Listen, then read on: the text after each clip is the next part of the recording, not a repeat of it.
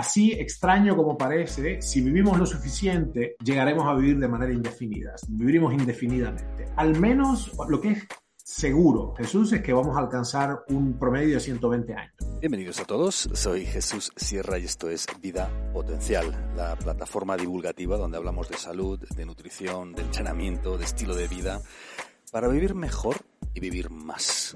En este podcast nos sentamos con Ernesto Prieto Gratacos investigador independiente que lleva décadas dedicado a la divulgación científica en campos como la neurolingüística y la biomatemática.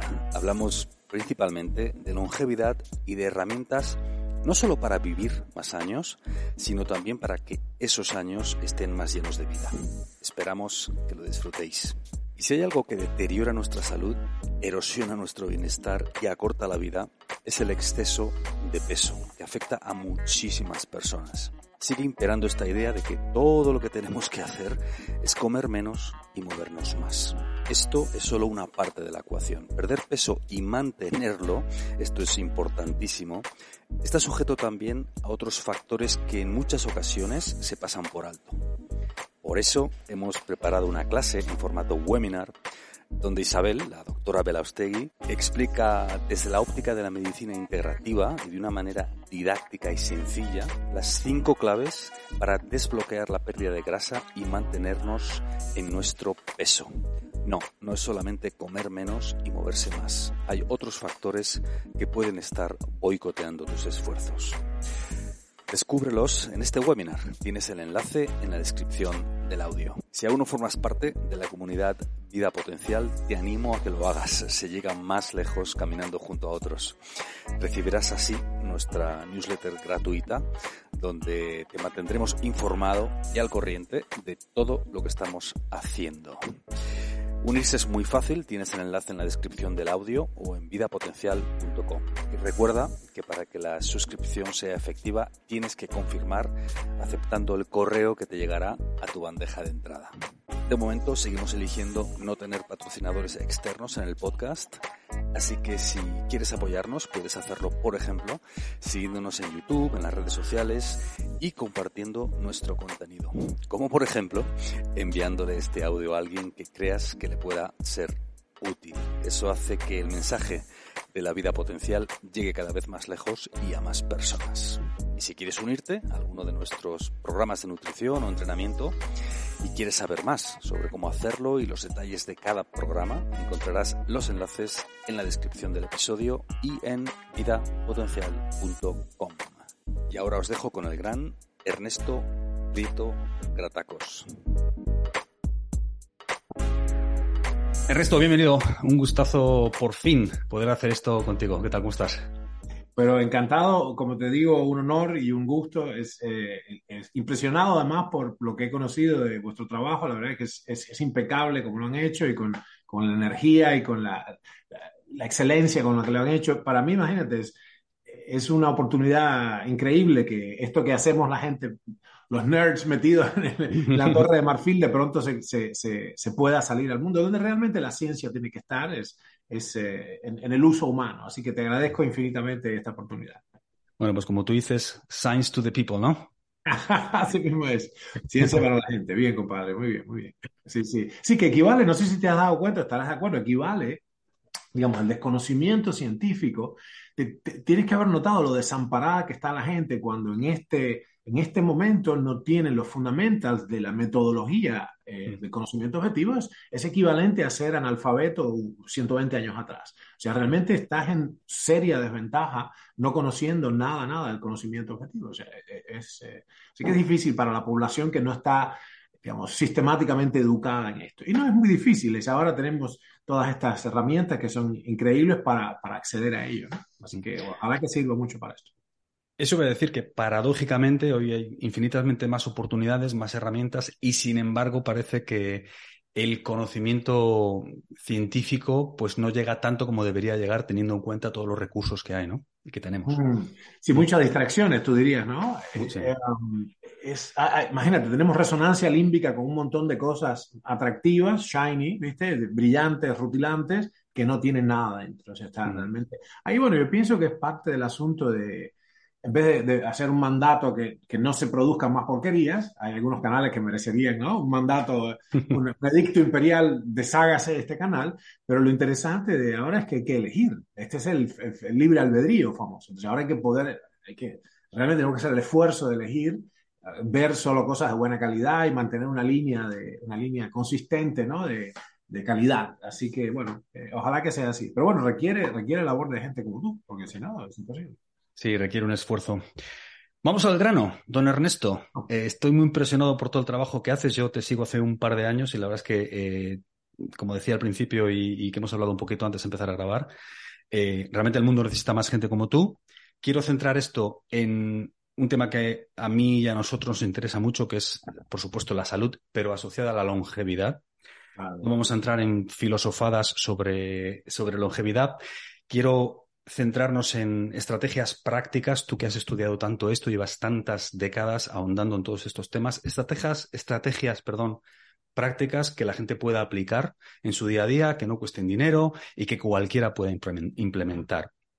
Pero antes sí quiero entrar un poco en un poco de filosofía. ¿eh? Me gustaría saber eh, tu opinión sobre el concepto de la velocidad de longevidad de escape, Mm. sobre todo esto, bueno, pues todos estas grandes investigadores también, ¿no? Que están promoviendo mm, pues el hecho de que podríamos conceptualmente alcanzar la inmortalidad como especie. No sé si tú prestas atención a todo esto, si sí, sí, sí, de hecho, tiempo.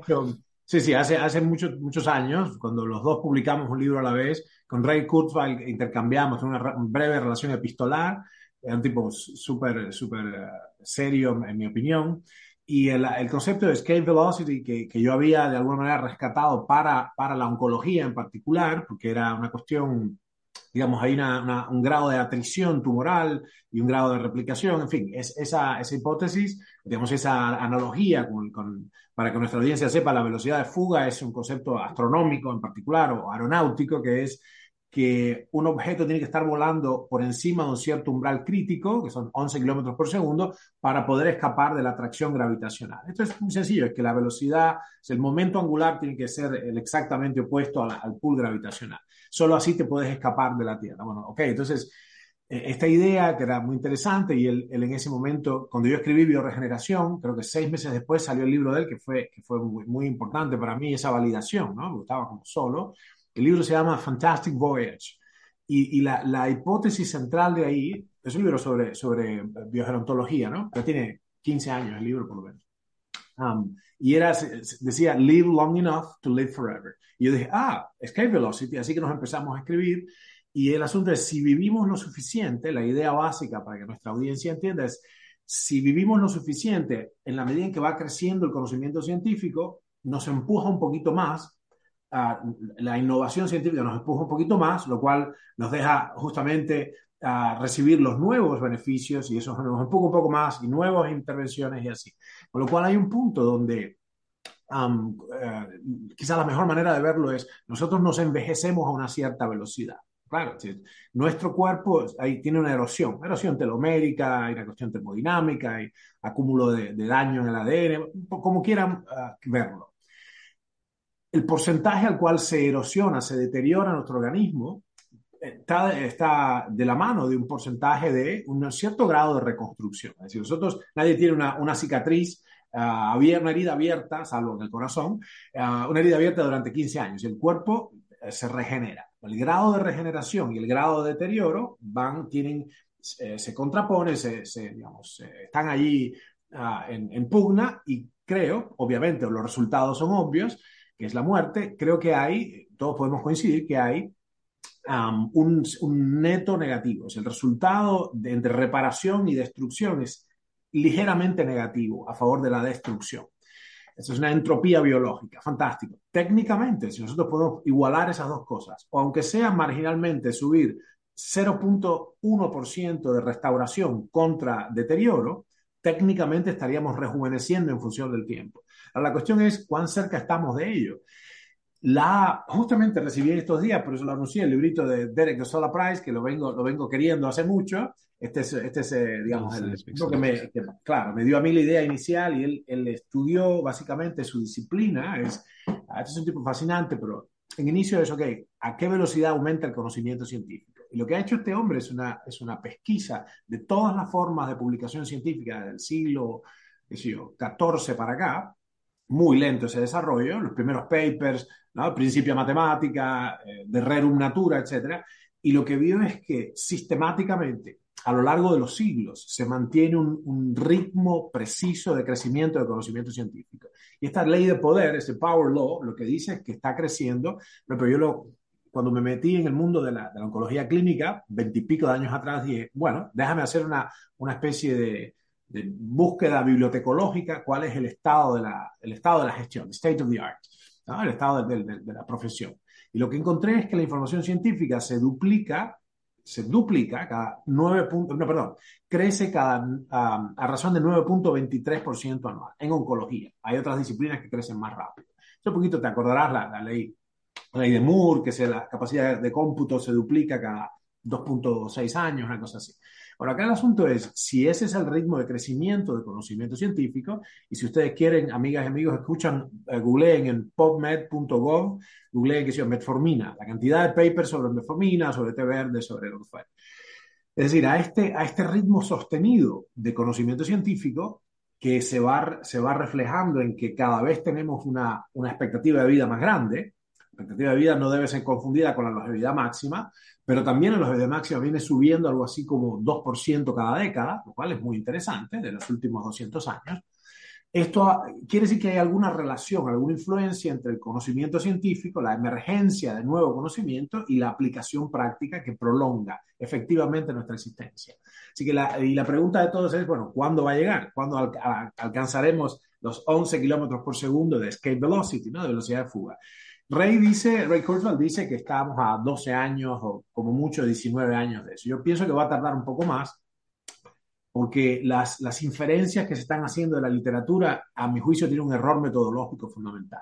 Te acordarás de Sachit Panda y toda la cuestión de circadiana y el, el, el inicio de esta, de esta visión de, um, digamos, el ayuno intermitente, lo que nosotros llamamos, bueno, time restricted eating era la idea, era alimentación intermitente, pero el ayuno caigo ahí, ¿no? Nosotros consideramos ayuno, técnicamente lo definiremos después, un, un poco una, una, cosa cuantitativamente diferente, bastante más difícil de, de, de, lograr. Pero el punto es que hay unos errores metodológicos basados en no considerar, o sea, unas inferencias eh, no justificables de la observación de ciertas intervenciones en ratoncitos y en anélidos y en moscas para la especie humana. Y la diferencia está en que nuestra tasa metabólica basal es mucho más lenta que la de las especies pequeñas. Con lo cual, las intervenciones que, que, que, hemos hecho en el laboratorio para, en especies pequeñas, que prolongan dramáticamente la existencia, 50%, 38%, etcétera, no son igualmente replicables en la especie humana. O sea, las condiciones de replicación son, uh, son arduas. Es decir, nosotros, por ejemplo, yo he hecho ayunos de 21 días en condiciones controladas. Chicos, no hagan esto en casa en, eh, con mis médicas y médicos, mis, mis bioquímicos, mis farmacéuticos, con un equipo de gente que me quería y me observaba a diario, hice 21 días absolutos sin comer, limpiar el intestino, todo, de whole shebang. Y solo perdí 600 gramos por día en promedio eh, de masa, de masa efectiva, no, no mm. líquidos, etcétera. No hay una fluctuación ahí, hay una desviación estándar, pero en promedio perdí 600 gramos. Con lo cual, bueno, qué sé yo, perdí unos un grupo de kilos que equivaldría a algo así como al 9% del peso que yo tenía en ese momento. 21 días sin comer para el 9% de la masa corporal. Un ratoncito pierde el 10% de su masa corporal en un día y medio de ayuno. O sea, si lo, si lo hambreas mucho más, directamente lo matas, lo, liquidas. Pierde, cuando ya pierde el 40% del carcass, muere de falla multiorgánica. Hipotética, teóricamente tiene una reserva calórica en los músculos y los tegumentos y la grasa un poco mayor, pero nunca llega a ser así, nunca llega a consumir todo eso. Así que bueno, hay un problema de esto, la calorimetría de esto está muy clara. Entonces, lo que yo pienso es que se han apurado. Yo creo que por wishful thinking, ¿no? Ray Kurzweil y todos, y Peter Diamandis, y todo, que quieren que esto sea más pronto. Yo pienso que va a tardar un poquito y que probablemente requiere, lamentablemente para nosotros que ya no tenemos 20 años, requiere, al menos al inicio, un, un nivel más alto de de, perdón, de preservación, o sea, menos deterioro. O sea, esto puede ser más, más fácilmente aplicable en veinteañeros que en personas que ya tengo 55 ahora y pico, 55 y medio, entonces yo tengo ya mucho más daño acumulativo y las posibilidades de despertar, asumiendo que, que, estas técnicas se traten de células madre pluripotenciales y otras cosas, ¿no? o restauración de la longitud de los telómeros, yo tengo menos probabilidades de, de hacer eficaz una tecnología ahora existente que, que yo, mis hijas, por ejemplo, que tienen sus 20 añeras, ¿no? Las tres. Así que bueno, yo pienso que hay un poquito más de demora. todos pero, pero conceptualmente sí crees que llegaremos ahí. Oh, absolutamente, absolutamente. Así extraño como parece, si vivimos lo suficiente, llegaremos a vivir de manera indefinida. Viviremos indefinidamente. Mm. al, al, menos lo que es seguro, Jesús, es que vamos a alcanzar un promedio de 120 años. Porque hay una cuestión que es el límite de Hayflick y tiene que ver con la cantidad de replicaciones posibles en total para las células de una especie. Acá hay, hay está el guardián de los telómeros, ¿no? Guardián del umbral, pero yo pienso que el, límite de Hayflick es una pared muy importante que va a requerir otra, digamos, una cosa es llegar a la Luna y otra es establecer una colonia en Marte. Hay una, es dos órdenes de magnitud más difícil, más complejo y por tanto más improbable. Definitivamente la humanidad en, pleno puede, puede aspirar a, si no hay otros rollos, digamos, si no hay accidentes que destruyen la totalidad irreparablemente la maquinaria, ah, sí, sí, a vivir 120 años, 123 también, y esto, bueno, Leonard Hayflick se revolcará en su tumba porque le superaron el límite, pero después es la otra batalla, ¿no? Ah, lo cual nos trae un montón de problemas. Digamos, es, es, un problema que queremos tener, pero caramba, que va a ser difícil que, que en el planeta la gente básicamente no muera, ¿no? ¿Cómo, cómo se sostiene eso? Sí, al, final, a, diferencia de lo que tanto se repite, quizá el problema no sea la superpoblación, sino la underpopulation, ¿no? Al final, ¿puede ser que el problema sea al contrario?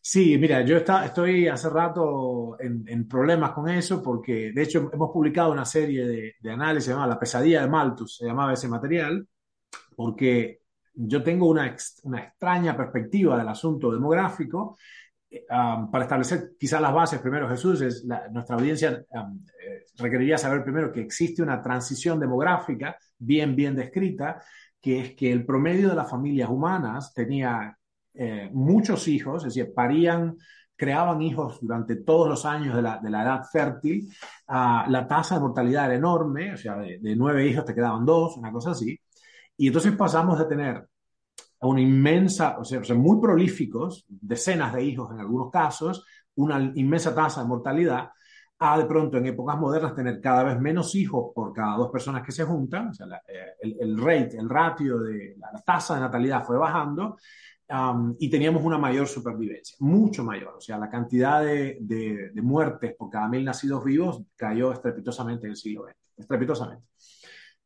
Y entonces acá el asunto es que, de acuerdo con Thomas Malthus, uno de los problemas más serios es que, que confrontaba a la humanidad es que los periodos de bonanza económica ah, producían una, una explosión demográfica y esa explosión demográfica rápidamente consumía los recursos recientemente creados y volvía a asumirnos en, en la inanición, en las enfermedades, digamos, la, la, muerte por hambre, por, la, digamos, las dificultades económicas, que ponían un, un, coto a la propia proliferación humana.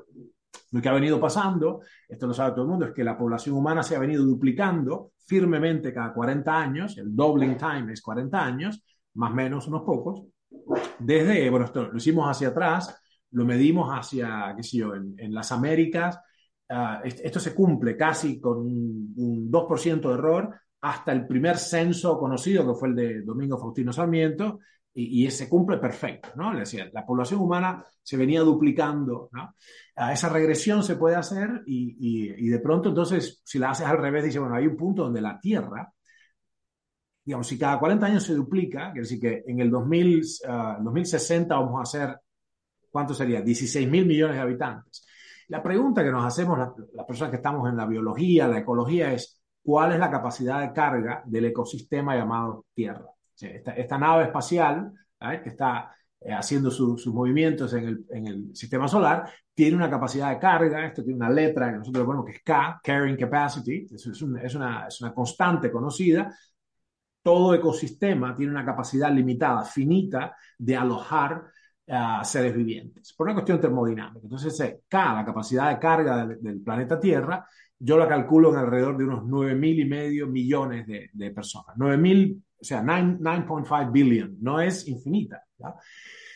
Y aquí el asunto está eh, más complejo porque lo que tenemos acá ahora es, es un, population crunch, es decir, los números van creciendo. Es verdad que el número total de la población crece, pero simultáneamente se está dando un decrecimiento, ah, de hecho, lineal, de, ah, de, la, de, la, tasa de natalidad. Así que en un punto, cuando ya en muchos empieza a ser negativa, yo estaba de hecho viviendo unos meses en Cataluña, años atrás, en el 18, estábamos conversando con, justamente con un, con un excelente, un, extraordinario oncólogo, se llama Pera Gascón, y nos llegó la noticia en ese momento, me salió en el teléfono, porque tengo alarmas, porque por primera vez se registraba una tasa negativa, o sea, uh, inferior a 2 de natalidad en, en, en España. ok, empezó a pasar, ¿no? empezó a pasar. eh, mi extraña perspectiva, te decía, es que en, mi abordaje biomatemático en oncología, hemos trabajado mucho en modelos matemáticos para describir el crecimiento de los tumores, y es una observación que mm, uh, las replicaciones no ocurren siempre. Es hay un número preciso de replicaciones que puede haber en una población hasta que muere el hospedero. Y las características de las últimas fases de, de, los tumores son características semejantes a las que están a las demografías de la Tierra. Es decir, hmm. va duplicándose, duplicándose la población a, a, intervalos específicos, el doubling time, el tiempo de duplicación, mientras cae la tasa de replicación. O sea, cae la tasa de replicación, pero igual sigue porque, porque viene un remanente de mucha gente, uh, uh, digamos, reproduciéndose, y, y estamos a aparentemente por estos cálculos, a un par de replicaciones del fin de la vida del hospedero. Es decir, que si esto se duplica dos veces más, uh, se extinguiría la vida del hospedero, que en el caso del cáncer es el paciente, y en el caso de la ecología planetaria es, es nuestro, nuestro planeta, la civilización humana. Así que hay unos rollos ahí que tenemos que dirimir y estar muy atentos a la sustentabilidad de todo esto que estamos diciendo, ¿no? Pero, pero ciertamente eh, es, es, un problema, es un problema a dilucidar, ¿no? Um, y, y, bueno, está, y está la cuestión tan disruptiva de no solo la población, lo que está subiendo, la población crece exponencialmente y nuestro uso de la energía crece supraexponencialmente. ¿no? Entonces estamos, estamos en un rollo importante que hay que dirimir. ¿no? Complicado y complejo. Yeah. eh, vamos a volver a lo práctico, como decía al principio. Ernesto, eh, para llegar a esa velocidad de, de, escape, no sé si tú y yo pasaremos el corte, como decías antes, pero bueno, para el que, para el que esté un poco más atrás y aún tenga todavía opciones de tomar medidas drásticas, no, es una broma, evidentemente todos podemos eh, alargar el planeo. Pero eh, al final la idea es, si uno quiere vivir más años y vivir mejor, retrasar lo más posible la aparición de los cuatro jinetes de la muerte, que son los que nos causan pues una gran mayoría de los fallecimientos, ¿no? Pues el cáncer, la enfermedad metabólica, las enfermedades neurodegenerativas y la enfermedad eh, cardiovascular. Al final, si conseguimos que retrasar eso 10, 15, 20 años, pues lo más probable es que vivamos 10, 15, 20 años con mayor calidad de vida, ¿no? Mm. Eh, vamos a empezar por el tema nutricional, como te decía. ¿Qué escenario eh, nutricional a tu modo de ver, después de todas estas décadas de estudio por las que has, eh, las que llevas ahondando en estos temas, ¿qué escenario nutricional le es válido, vamos a poner, al 85% de la población en el 85% de los casos? Porque sé que uno por ahí va a decir, no, es que yo tengo un amigo que hace no sé qué y le va muy bien, o mi cuñada eh, come no sé qué cosa y le va fantástico. Genial. En una distribución típica, ¿qué tiene que comer un humano normal para prosperar y pasar ese corte de la velocidad de escape? Claro, claro, claro. Sí, bueno, ahí ha ido muy interesante y difícil pregunta. La primera cuestión es cualitativa y la segunda cuantitativa. En términos cualitativos, lo que la data permite ver, la data empírica, es que lo que nos sostiene, aquello que nos sostiene es un, es un puñado de, eh, más que un puñado, es un conjunto bastante extenso de sustancias y en definitiva, más allá de lo que uno se trague, uno de lo que uno coma, el proceso de la digestión tiene que liberar al torrente sanguíneo un número bien conocido de sustancias. El caso de los nutrientes esenciales son 40 nutrientes eh, infabricables, absolutamente críticos, etc. Entonces, la cuestión es, um, y, uh, y, y, tú has hecho muy bien en plantear la cuestión desde el punto de vista de la regla empírica, la estadística, o sea, la, las dos primeras o tres primeras desviaciones estándar, lo que podemos, lo que tenemos que decir acá debe servir al 85% de la humanidad, sin duda, ¿no? Um, lo que he encontrado es que hay modos de llegar a, a edades provectas, a los por el 97 años, una cosa así, con prácticas alimentarias que a primera vista parecerían diferentes. Pero lo que es seguro es que no hay que dar de comer. Yo digo, la, la ley primera de la nutrigenómica es no dar de comer azúcar a un cavernícola. En todo caso, si, si uno uh, hace una intemperancia alimentaria y se come, qué sé yo, como los Hadza, que, que, hacen, trabajan muchísimo y se encuentran un panal de ovejas, bueno, fantástico. Eso hay que acompañarlo con un, con un movimiento del torrente sanguíneo importante para disponer de esos recursos, todo. Um, y lo que pareciera ser que es más interesante es de alguna manera, sabiendo que en lo que todos estamos de acuerdo en que hay que limpiar la, la nutrición humana de, de, porquerías agregadas, esto es un problema, um, en, la, en, la, base tendríamos que tener la, la, alimentación más densa posible, o sea, nutricionalmente más densa. ¿A qué se parece esto? Se parece a una, a una arcoíris. En este espectro nutricional humano tenemos los alimentos más densos, la yema de huevo, el seso, una cosa así, y los absolutamente menos densos, que son solamente tienen cadenas carbonadas para, digamos, solamente contienen energía, esto es, muy importante obviamente, pero no tienen micronutrientes, este es el azúcar de mesa, ¿no? Y entre los más densos y los, y los completamente vacíos, las famosas calorías huecas, tenemos los demás nutrientes. Así que técnicamente, de acuerdo con, la, con todas las publicaciones, nuestra alimentación tendría que consistir, desde el punto de vista cualitativo, en comidas de, alto, de alta densidad nutricional y, y eventualmente evitar por completo las de, bajo, las de baja o nula um, riqueza micronutricional. Esto trae el concepto de Roy Walford, médico extraordinario, que lo perdimos lamentablemente por esclerosis lateral amiotrófica. Um, fue el médico, de hecho, de, de la, del experimento Biosfera 2. Y, Roy Walford configuró esto en el acrónimo CRON, C-R-O-N, ¿no? Caloric Restriction with uh, Optimal Nutrition. Optimum, optimal, no sé bien cómo es. Caloric Restriction with Optimal Nutrition, que sería algo así como comer la menor cantidad de calorías posible, aquí está el aspecto cuantitativo, con la mayor cantidad de, la mayor concentración de nutrientes, de micronutrientes posibles. Y esto se puede hacer ahora mucho mejor que, que nunca antes. De hecho, aparece una nueva oportunidad para los que ahora estamos vivos con la tecnología existente, que podemos tener los nutrientes absolutamente puros. O sea, un megavitamínico que contiene las sustancias ultra esenciales, cero calorías. Esto nunca antes fue posible. Y el problema de viene entonces cuál es la adhesión de la persona a la dieta esta ultra restringida y, los megavitamínicos que te, que te, caen como un ladrillo en el estómago. ¿no? Bueno, en el medio de esto tenemos que encontrar. Lo que sí es seguro, mis amigas y amigos, es que no se puede sobrevivir mucho en este planeta comiendo como una bestia sin pausas alimentarias. Y frente a, y la verdad sea dicha, um, el único, la única intervención genuinamente validada en ciencias eh, para prolongar significativamente la, la, vida en los modelos animales ha sido la restricción calórica severa. Ahora, ¿cómo se, ¿cómo se hace esto? Se hace, uh, se, se, se, quita la mitad de las calorías toda la vida.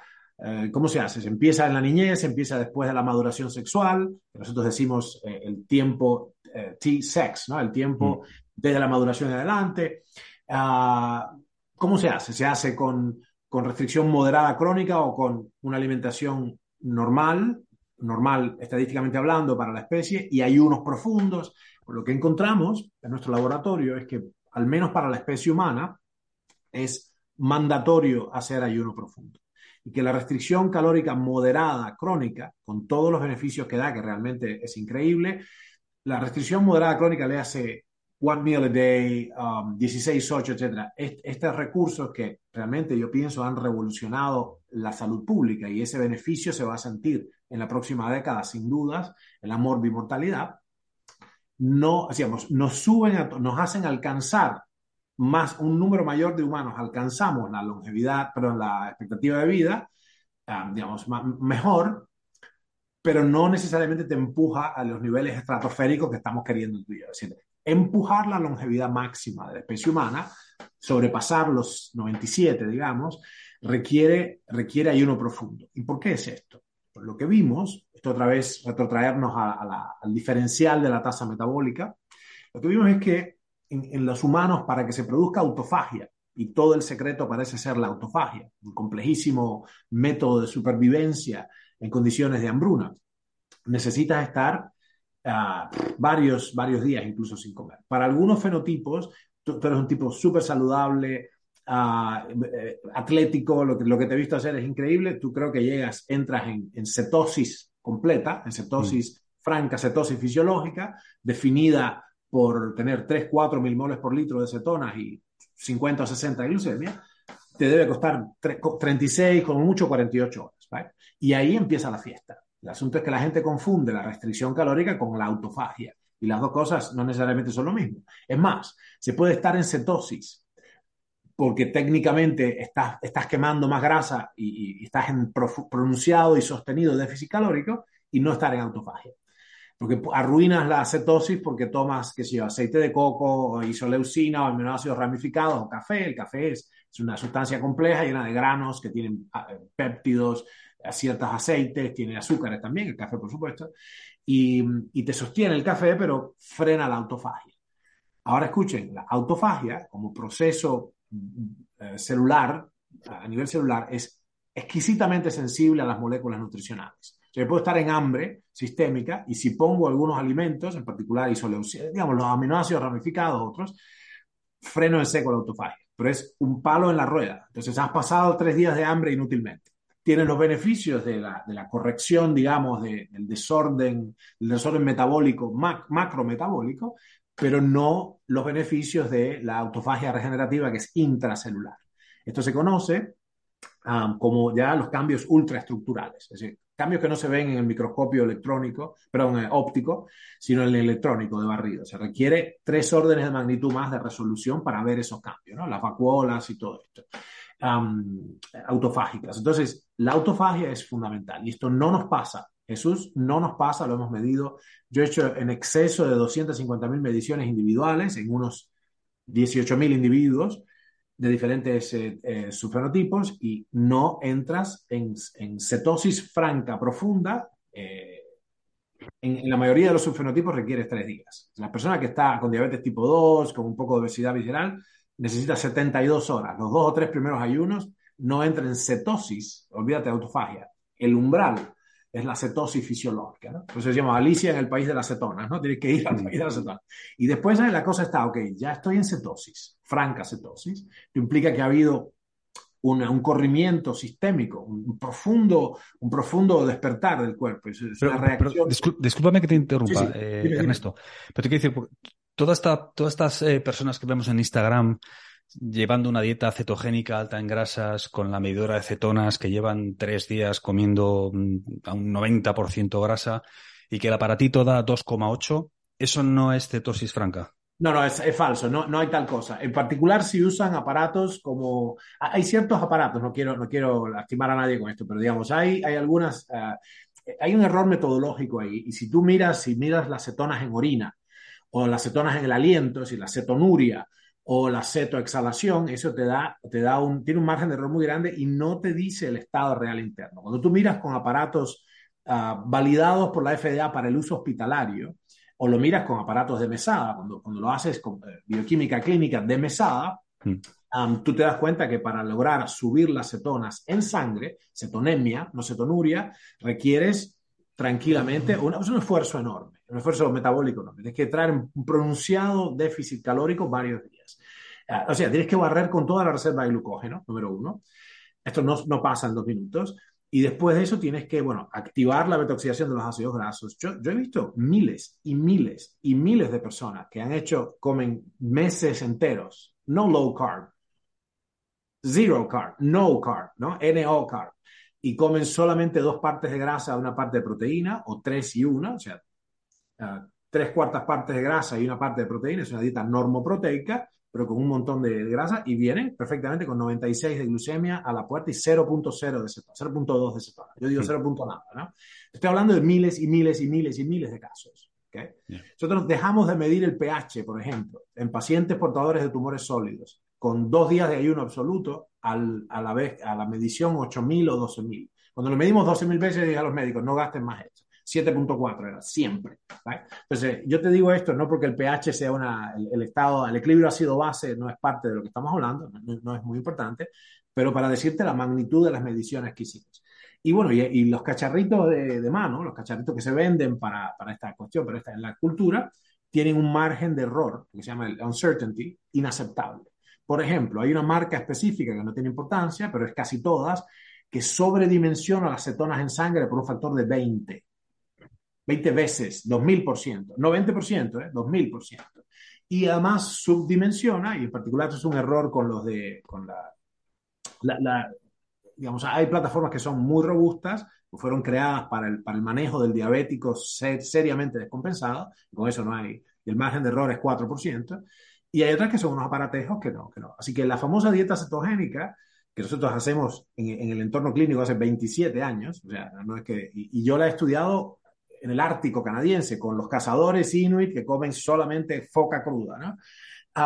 y, y, si no hay un déficit calórico, no hay cetonemia. O sea, si yo digo que algo es cetogénico, básicamente quiero decir, bueno, ¿qué quiere decir?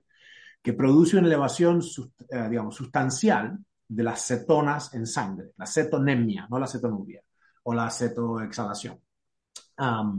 y eso no sucede así nomás, no sucede si comas solo grasa. Si, si, lo que comes es suficiente, ¿por qué es esto? Porque nuestro hígado tiene la capacidad de fabricar azúcar de nuevo, la síntesis de nuevo, como tú sabes, la gluconeogénesis, y lo hace y nunca la, nunca la glucemia cero. Y si tengo superávit calórico, puedo comer solo grasa, solo grasa, olvídate de aminoácidos glucogénicos, nada, grasa pura, y puedo perfectamente tener 78 de glucemia, ningún problema. Lo que no tengo son picos, pero, pero tengo el, el, el hígado sigue fabricando, digamos, azúcar. Así que esto ubica eh, o requiere que la persona haga cuando dice tengo una dieta cetogénica, tiene que, tiene que designar muy bien en el entorno experimental, seguro, okay, ¿qué, exactamente qué quieres decir con esto? ¿Cuál es la definición cuantitativa? ¿Cuál es el ratio glucosa-cetona? ¿Y, en, dónde, en qué fluido lo vas a medir? ¿Es en el líquido cefalorraquídeo? ¿Es en, las lágrimas? ¿Dónde es? No es lo mismo las cetonas que se escapan en orina, que son metabolitos terminales, que las cetonas que están en sangre, que, están cargadas de valor, de valor energético. Así que bueno, eso nos pone, volviendo al tema de la, autofagia, nuevamente hay que distinguir entre cetosis, cetosis franca, y autofagia. La autofagia requiere un cambio neuroendocrino muy grande, donde el organismo dice, la fiesta se terminó, paró la música, como las sillas, ¿no? las sillas musicales, y baja, pero violentamente, la tasa metabólica basal. Y nosotros nos dimos cuenta, porque esto fue quizás hace 17 años, las personas en ayuno profundo, y esto requería, la mayoría de los subfenotipos, la gente más con más resistencia insulínica, más obesidad, requerían 72 horas mínimo, seguro. En 96 horas empezamos a ver que la gente se le subía el tiempo de apnea, en, tiempo de apnea basal, se podían aguantar el aire acostados en su cama, 50 o 100% más. O sea, se duplicaba una sola bocanada de aire, daba 50% o el doble de tiempo de aguante, de tiempo de apnea. Y no había ninguna razón para explicarlo. No podían haber fabricado más mitocondrias en tres días, ni podrían haber duplicado su capacidad cardiovascular en tres días, tres días de ayuno encima, y la única explicación era una baja de la tasa metabólica basal. El consumo, el, cuerpo entero regulaba para baja, a la baja para poder sobrevivir la carestía. Entonces, un viejo recurso del cuerpo. Ahí entonces podemos inferir, lo usamos como proxy para decir, ok, empezó la autofagia sistémica en todos los tejidos. ¿no? Ah, ¿qué sé Hay tejidos como la retina que tienen una autofagia intrínseca, aunque esté el organismo alimentado, pero en el cerebro, el hígado, los, los tegumentos, el pulmón, el tejido, los tejidos viscerales profundos requiere tres o cuatro días de hambre absoluta Mm. Tiene que, escuchen, tiene que bajar el pool de aminoácidos. No solo, no solo barrer la reserva de glucógeno, tiene que bajar el pool de aminoácidos, tiene que ponerte en estado francamente catabólico. Ahora, mm.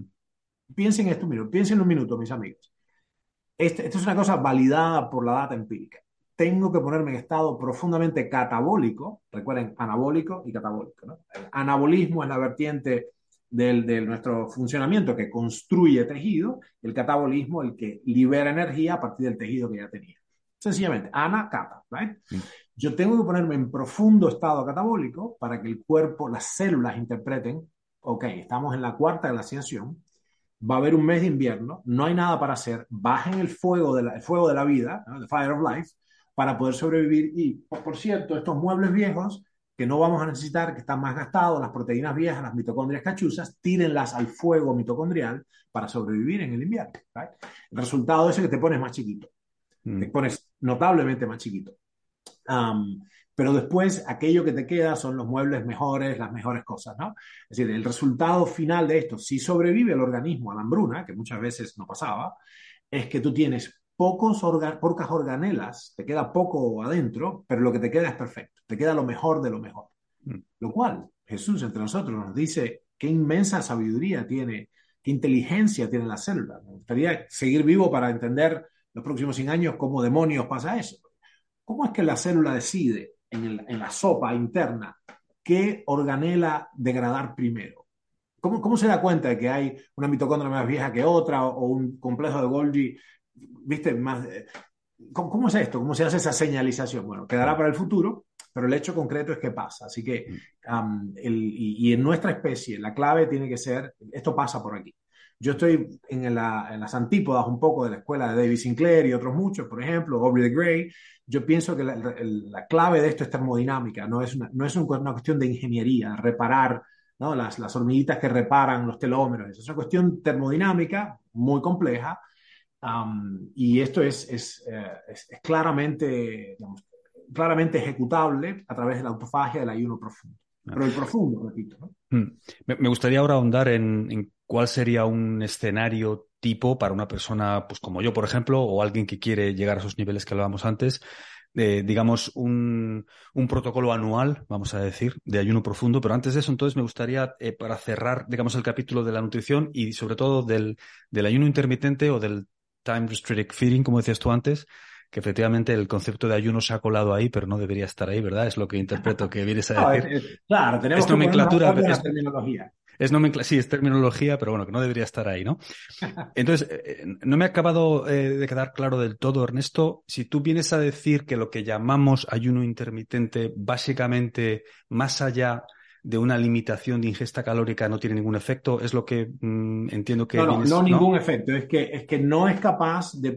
que no, no vamos a, no debemos pensar que con restricciones moderadas crónicas, le hace ayuno intermitente, se van a obtener los mismos resultados experimentales, que son dramáticos, por cierto, en, nuestra, la especie humana. La razón de esa es la ley de Kleiber, es la, la tasa metabólica basal declina en función, o sea, crece en función del tamaño, pero no crece linealmente, sino sublinealmente. En otras palabras, un elefante tiene un metabolismo muchas veces más lento, centímetro a centímetro, libra por libra, que un ratoncito. Correcto. Entonces, no podemos esperar que las mismas restricciones, que son violentamente, dramáticamente eficaces. Sí, es exponencial, son órdenes, de magnitud mayor, ¿no? Sí, sí, es increíble, increíble. Y esto está hecho, esto se cumple, por cierto, a lo largo de 26 órdenes de magnitud, desde las bacterias hasta los cetáceos, la ballena azul. Y esto es una ley, una ley férrea de la biología, la ley de la, se llama la ley de los tres cuartos, o ley de Kleiber. Entonces, honor a quien honor merece, las estrategias de restricción ah, calórica moderada son, han sido, han probado ser muy eficaces para, para frenar el deterioro metabólico de la población urbana, pero una cosa es con guitarra y otra con guayaba en barra, como decían en, la, isla de Cuba, en mi islita natal, para lo que nos interesa acá, la prolongación así ya eh, extrema de la, de la longevidad máxima humana requiere intervenciones mucho más profundas. Y además, aquí la primera cosa es, no es lo mismo Jesús, que Ernesto, que María, que Juana. ¿sí? y hay no uno, no dos, hay claramente por lo menos ocho subfenotipos humanos, ocho subgrupos humanos discernibles. No lo mismo una, una joven atleta recién em, que empezó a menstruar, una atleta preadolescente que está, que está, que tiene 14 años, uh, con un 19 de IMC, con las hormonas que se le salen por acá y que hace, eh, qué sé yo, jabalina, que un señor mayor de 84, que tiene la próstata así, que tiene la cintura, tiene un IMC de 34. Entonces, uh, y la aplicación de, o sea, lo que vamos a decir ahora, eh, tú me has pedido una especie de abordaje anual, tiene, nuestra audiencia tiene que entender que necesariamente es una generalización muy vasta y que la aplicación personal de eso requiere ulteriores eh, discernimientos. ¿no? Yo no puedo aplicar lo que para ti es extraordinario, para otra persona es inútil y a un tercero lo liquida. Vamos a utilizar esto entonces como un asesoramiento personalizado para Jesús. Vamos a imaginar una persona de 50 años, más o menos atlético, que más o menos eh, lleva un estilo de vida en línea con lo que acabas de decir, alta densidad nutricional, eh, mm, cero procesados, cero ese tipo de alimentos que decíamos que hay que eliminar. No eh, fumador. No fumador, por supuesto, actividad física diaria, buenos parámetros. Bien, arriba del percentil. Ese caso hipotético, en ese caso hipotético, ¿cuál sería un, para, alguien así, y bueno, más o menos, ¿Qué tipo de protocolos? Yo esto es algo en lo que he, intentado eh, investigar en profundidad, pero no he llegado a, nada concluyente para mí. Es decir, estamos hablando de cuatro ayunos de más de cuatro días eh, al año, estamos hablando de una semana cada X. ¿De qué estamos hablando aquí para alguien como yo? Bien, bien, bien. Puede ser. Bueno, la primera cosa es, hay que, hay que, vamos a empezar a hablar del umbral hacia atrás. Es decir, para todas las personas que escuchan, más allá de que esto es para Jesús, Ah, lo importante acá, lo que podemos decir que es, que es aplicable a nuestra especie es lo que, cuántos días de autofagia efectiva tienes por año. Y sería una cosa así como por lo, menos para poder repararse unos cuatro días, cuatro jornadas consecutivas, uh, consecutivas o no, pero no importa, ahora, ahora me expreso sobre eso, cuatro jornadas de autofagia efectiva, sistémica, profunda, cuatro veces por año. O sea, cuatro jornadas de autofagia absoluta, efectiva en cada estación. Esto es lo mínimo minimorum. Ahora, la, cuestión es, bueno, ¿cómo yo llego?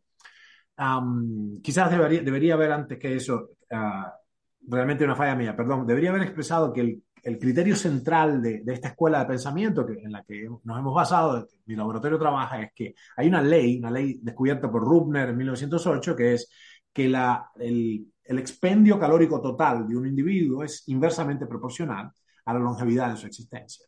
¿Ok? Entonces, en otras palabras, si bajo la tasa, no la tasa metabólica solamente, el expendio total, prolongo la longevidad máxima. Lo cual equivale a decir que tenemos una especie de batería, que hay un quantum de, energía que se nos es, nos es dado, ¿no? En biología estoy cometiendo un montón de errores juntos, de pecados, pero si imagínense que yo agarro, como si fuera un cucharón, agarro un poco de vitalidad, te lo vierto y eso que tienes es tu vida útil. Como un poco como los autos, ¿no? Es decir, un auto puede hacer 500.000 kilómetros y los va a hacer en tres años, si es Uber, ocho turnos, tres turnos cada ocho horas, o, o más largo si es un auto de fin de semana. Es decir, el kilometraje que tenemos hay que gastarlo más despacio. Así que con esa, con esa noción básica, la noción de que el expendio calórico es inversamente proporcional a la duración de la existencia, la cosa sería que tú tienes que estar de la mejor manera pero no te debes pasar de horas de funcionamiento, no debes entrenar de más, esto pone un techo al entrenamiento. El entrenamiento es, vamos a aclararlo rápido, una forma de medicina, plain and simple. Como dice Dan Peña, full stop. ¿ah? Es una forma de medicina. La pregunta viene, ok, ¿cuál dosis de ese medicamento llamado power training uso? Bueno, el, concepto entonces hemos, hemos eh, hecho énfasis en el concepto de ejercicio mínimo efectivo.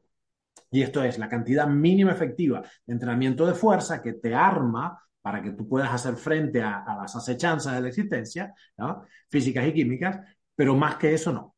Porque donde quiera que tú haces gasto, requiere reposición calórica. Si vas a mantener tu peso, si gastas 100, tienes que ingresar 100 o te vas achicando.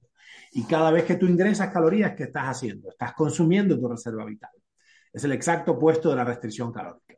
en los modelos animales, hasta cierto punto, de hambre donde el animal se depaupere y se destruye, el que menos calorías recibe, que menos calorías gasta, no, perdón, el que menos calorías recibe es el que más vive.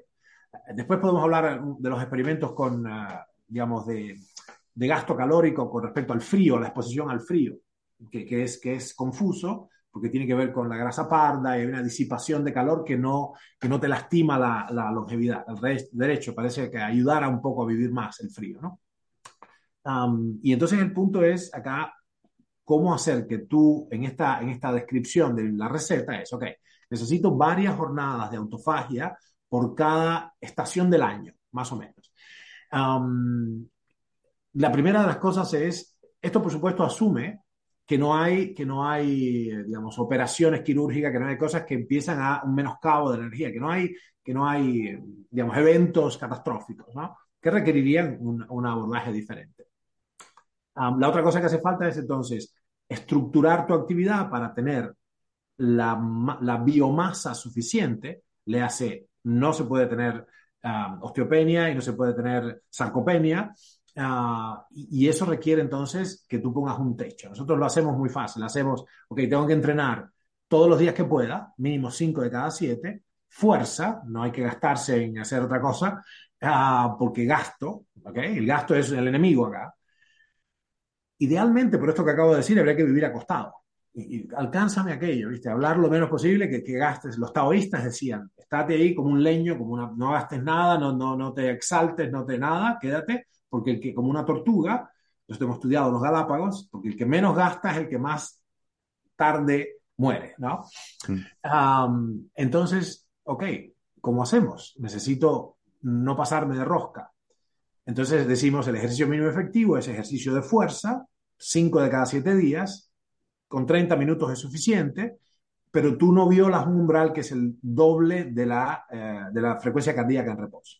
Si ahora tenemos, no lo estoy midiendo ahora, pero en reposo no basal, si yo tengo 68 de frecuencia cardíaca, ustedes que están escuchando esto, midan en un minuto y trabajarían al doble de la frecuencia cardíaca en reposo, pero no más que eso.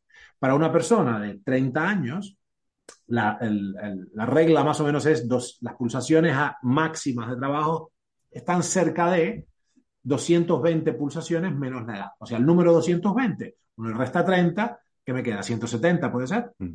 Yo, las aritméticas no son lo mío. Uh, la, sí, las teorías de conjunto, pero la, de matemáticas. Los no detalles. Entonces, bueno, ok, te, por esta regla, desde la perspectiva atlética, desde la perspectiva superfuncional de romper récords y de ganar guerras, tendría que trabajar esa persona, ese joven atleta, a 170 pulsaciones por minuto. Desde el punto de vista biogerontológico es una, barbaridad.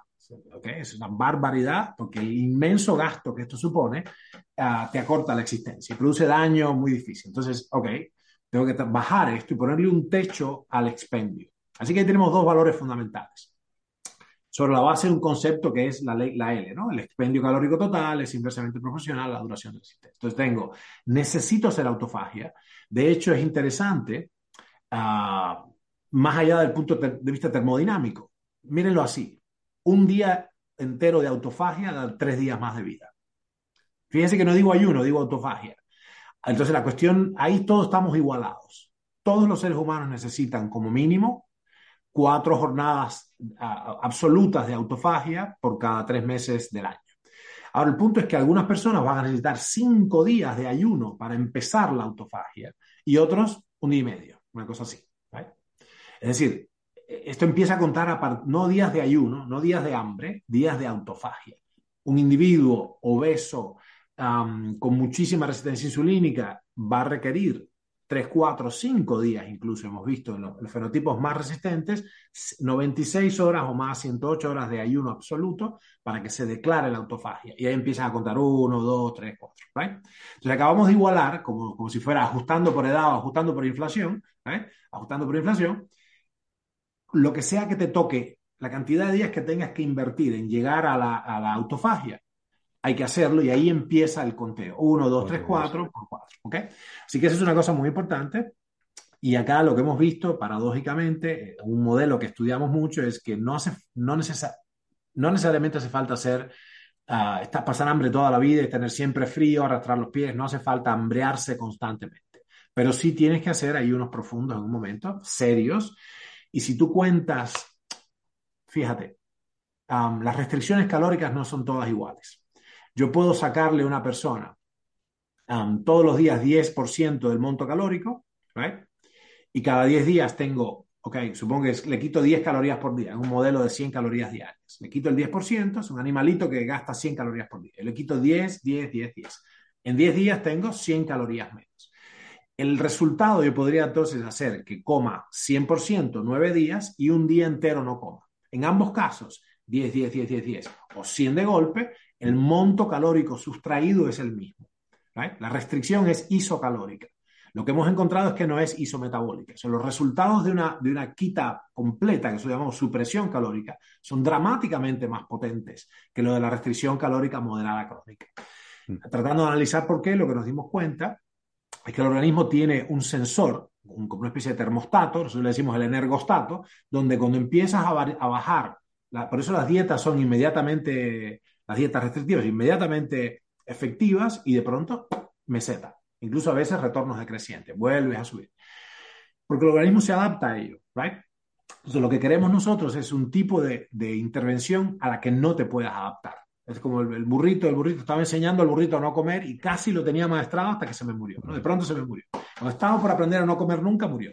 Bueno, entonces ah, el cuerpo no se levanta de eso, no tiene cómo adaptarse, más allá de cierto punto, a la supresión calórica. En cambio, las restricciones moderadas son acomodables, ¿no? Y francamente, entre tú y yo, esto no es modo de vivir. Esto es estar siempre, siempre a tener frío, tener totalmente desmotivado, lívido por los suelos, eso es, una, es un asco de vida, es un Claro, claro ¿quién, ¿quién, quisiera vivir tanto así? Bueno, así que eh, acá el punto, entonces, volviendo a la receta, es, ok, sabemos un par de cosas, sabemos cuál es esta regla termodinámica fundamental, tengo que bajar el gasto, ok. Mm. Bueno, técnicamente tendría que hacer el menor, el menor um, despilfarro posible. Entonces hay una economía de esfuerzos. Por ejemplo, ayuda mucho, hemos encontrado la relajación. Porque cuando te relajas y te dan masaje y qué sé yo, tú puedes aflojar y baja la tasa, baja el esfuerzo, um, baja el esfuerzo calórico necesario para operar en tu vida diaria. Mm. Gente que cae exhausta tiene que tomar muchas siestas porque está porque decía, decía mi maestro que para escribir una carta emplea la misma energía, ¿viste? Que para, para escribir un cheque emplea la misma energía que para escribir un libro. Entonces, tienes que aflojar. Y eso es una economía de esfuerzo. ¿no? Dicen, dicen los, los taoístas que también hay que evitar la eyaculación excesiva. Pareciera ser que hay algo ahí. Esto es más para los varones, por supuesto, pero pareciera ser que hay un elemento ahí con exceso de, exceso de, recursos empeñados en la, la reproducción, porque el, organismo no sabe que tú te estás divirtiendo, entiende que vas a, que vas a, propagar, ¿no? vas a crear una copia de tu ADN, vas, a, vas, a, inseminar a la persona que tienes delante. Entonces se pone toda la, es un esfuerzo importante, importante para la especie, entonces pone recursos ahí, aloca recursos realmente todo lo mejor del organismo va ahí, ¿no? Porque interpreta que es una manera de replicar el ADN. Mm. Claro, claro. Esto es raro porque antes te decía, los biólogos te decían, no, el epitelio germinativo eh, del epidemia, digo, de, la, de sí, del, epitelio testicular, no pasa nada, es, es, irrelevante. No, no, no, no. Todo el, todos los varones tienen la experiencia que se te doblan las rodillas. Entonces hay un punto donde no es lo mismo y, cambia la estructura hormonal, entonces o sea, que habría que ser eh, circunspecto en ese, en ese mm. campo, ¿no? Y, bueno, y ahí está la otra cosa, entonces, ¿cuán bien voy a funcionar? Y una de las primeras importantes medidas en este programa tuyo es tener la suficiente cantidad de micronutrientes como para que las funciones no declinen.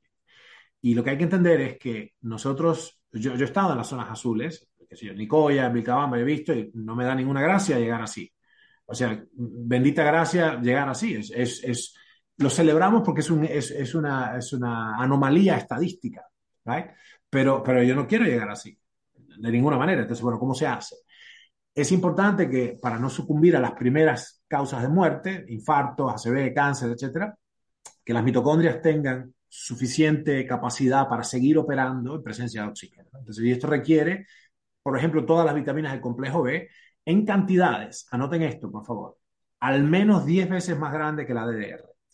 La ADR, ¿qué cosa es? La dosis diaria recomendada. Es una cantidad mínima imprescindible, o CMI, de una sustancia biológica que, no, que no, por debajo de la cual me muevo. El cuerpo no puede producir. Este es el concepto de nutriente esencial. Esencial no quiere decir importantísimo. Son todas importantes. Hay miles de sustancias importantes. Pero esencial se refiere a que, siendo muy importante, no la puedo fabricar, la tengo que importar. Nosotros tenemos, somos, dependemos los humanos de unos 40 nutrientes absolutamente indispensables que hay que importar. La balanza comercial ahí siempre está para atrás. Entonces, lo interesante es que para garantizar el funcionamiento de las enzimas respiratorias mitocondriales, necesitamos tomar nuevamente el 85%. Hay gente que requiere todavía mucho más, porque tienen polimorfismos, cosas. Pero el que no tiene este, que es un individuo normalucho, necesita de todos estos micronutrientes 10 veces más que la CMI, que la cantidad mínima imprescindible. Y esto le decimos, por supuesto, la dosis óptima personal o DOP. Ah, que tiene abundancia de todo esto. ¿Por qué? Porque entonces la el asunto es este. La función mitocondrial es una función enzimática. Todas las enzimas dependen de vitaminas, todas. El NAD, FAT, todas dependen de vitaminas. Por eso es que el laboratorio de David Sinclair y otros, y otros amigos lo que han hecho es, ok, bueno, ¿cómo damos, cómo damos más precursores? Como la, del grupo de la familia de la niacina, los vitámeros de la niacina. Vitámeros es, es, un nombre genérico, una denominación genérica, es aquella familia de sustancias análogos, análogos estructurales, con, con propiedades vitamínicas. Pasa con el grupo A, sea, retinol, retinal, etcétera, ¿no? ácido retinólico, todo. Betacarotenos, eso, eso es el vitámero de la A. ¿Y por qué es esto? Porque necesitamos que haya suficiente materia prima para que las enzimas, que son los aceleradores biológicos que mantienen al avión en vuelo, sean abundantes y yo no decline al cáncer o a otros problemas serios. Así que bueno, ese sería, es lo más que puedo, que puedo decir acá. Y, el cuarto elemento, no, no es cierto, hay algo más que puedo decir. El cuarto elemento es que podemos intervenir ya ingenierilmente o hacer como inyectar energía de alguna manera, es dar ya cantidades farmacológicas de estas sustancias que son directamente reparadoras. Ahora, esto es muy audaz y hay que saber lo que uno está haciendo, porque cuando en este sistema, en este equilibrio, cuando pones mucho de una sustancia, empiezan a pasar cosas. Por ejemplo, la niacina o vitamina B3, que es absolutamente increíble y una herramienta muy poderosa, si pones mucho, sube la, la homocisteína, empieza a desbalancear y la homocisteína es bastante tóxica para, para el endotelio y, y, digamos, tiene que ver con la metilación global del ADN, o sea, hay que saber. Entonces, lo que yo pienso, y aquí viene una crítica mía concreta, lo que yo pienso es que la, la disciplina biogerontológica, por, por razones de la dinámica de las ciencias, está buscando soluciones patentables. Y no necesariamente, no, no, es muy gracioso lo que yo estoy diciendo. Lo que estoy diciendo es que hay que hacer ayunos, a quien le gusta eso, y que hay que tomar un montón de sustancias um, en, casi en exceso de la, de la DDR por un orden de magnitud o dos, y que esto no, digamos, tampoco le da gracia a nadie, porque ¿quién gana dinero con esto? Nadie. Eso te lo das al boticario de la esquina y dice, quiero esta lista de cosas que son genéricos, completamente, son impatentables, pues son fármacos huérfanos o son uh, vitaminas, entonces ahí eh, empieza a haber un problema para la industria, porque la ciencia es muy cara, muy cara. Um, y, y, si, no hay un, si no hay un usufructo exclusivo del frasquito que yo tengo, ¿cómo, cómo le pago a mis inversores? Así que tenemos una, un intríngulis ahí uh, que recorrer, ¿no? Bueno.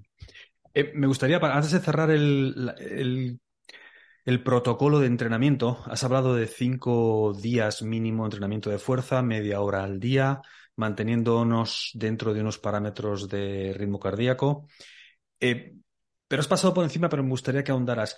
Eh, hasta hace poco eh, se consideraba que el VO2 max era como el benchmark, ¿no? De la longevidad, de, de, la salud, se diría en general. Ahora, evidentemente, por suerte, el entrenamiento de fuerza ya ha tomado un poco más de protagonismo, menos mal.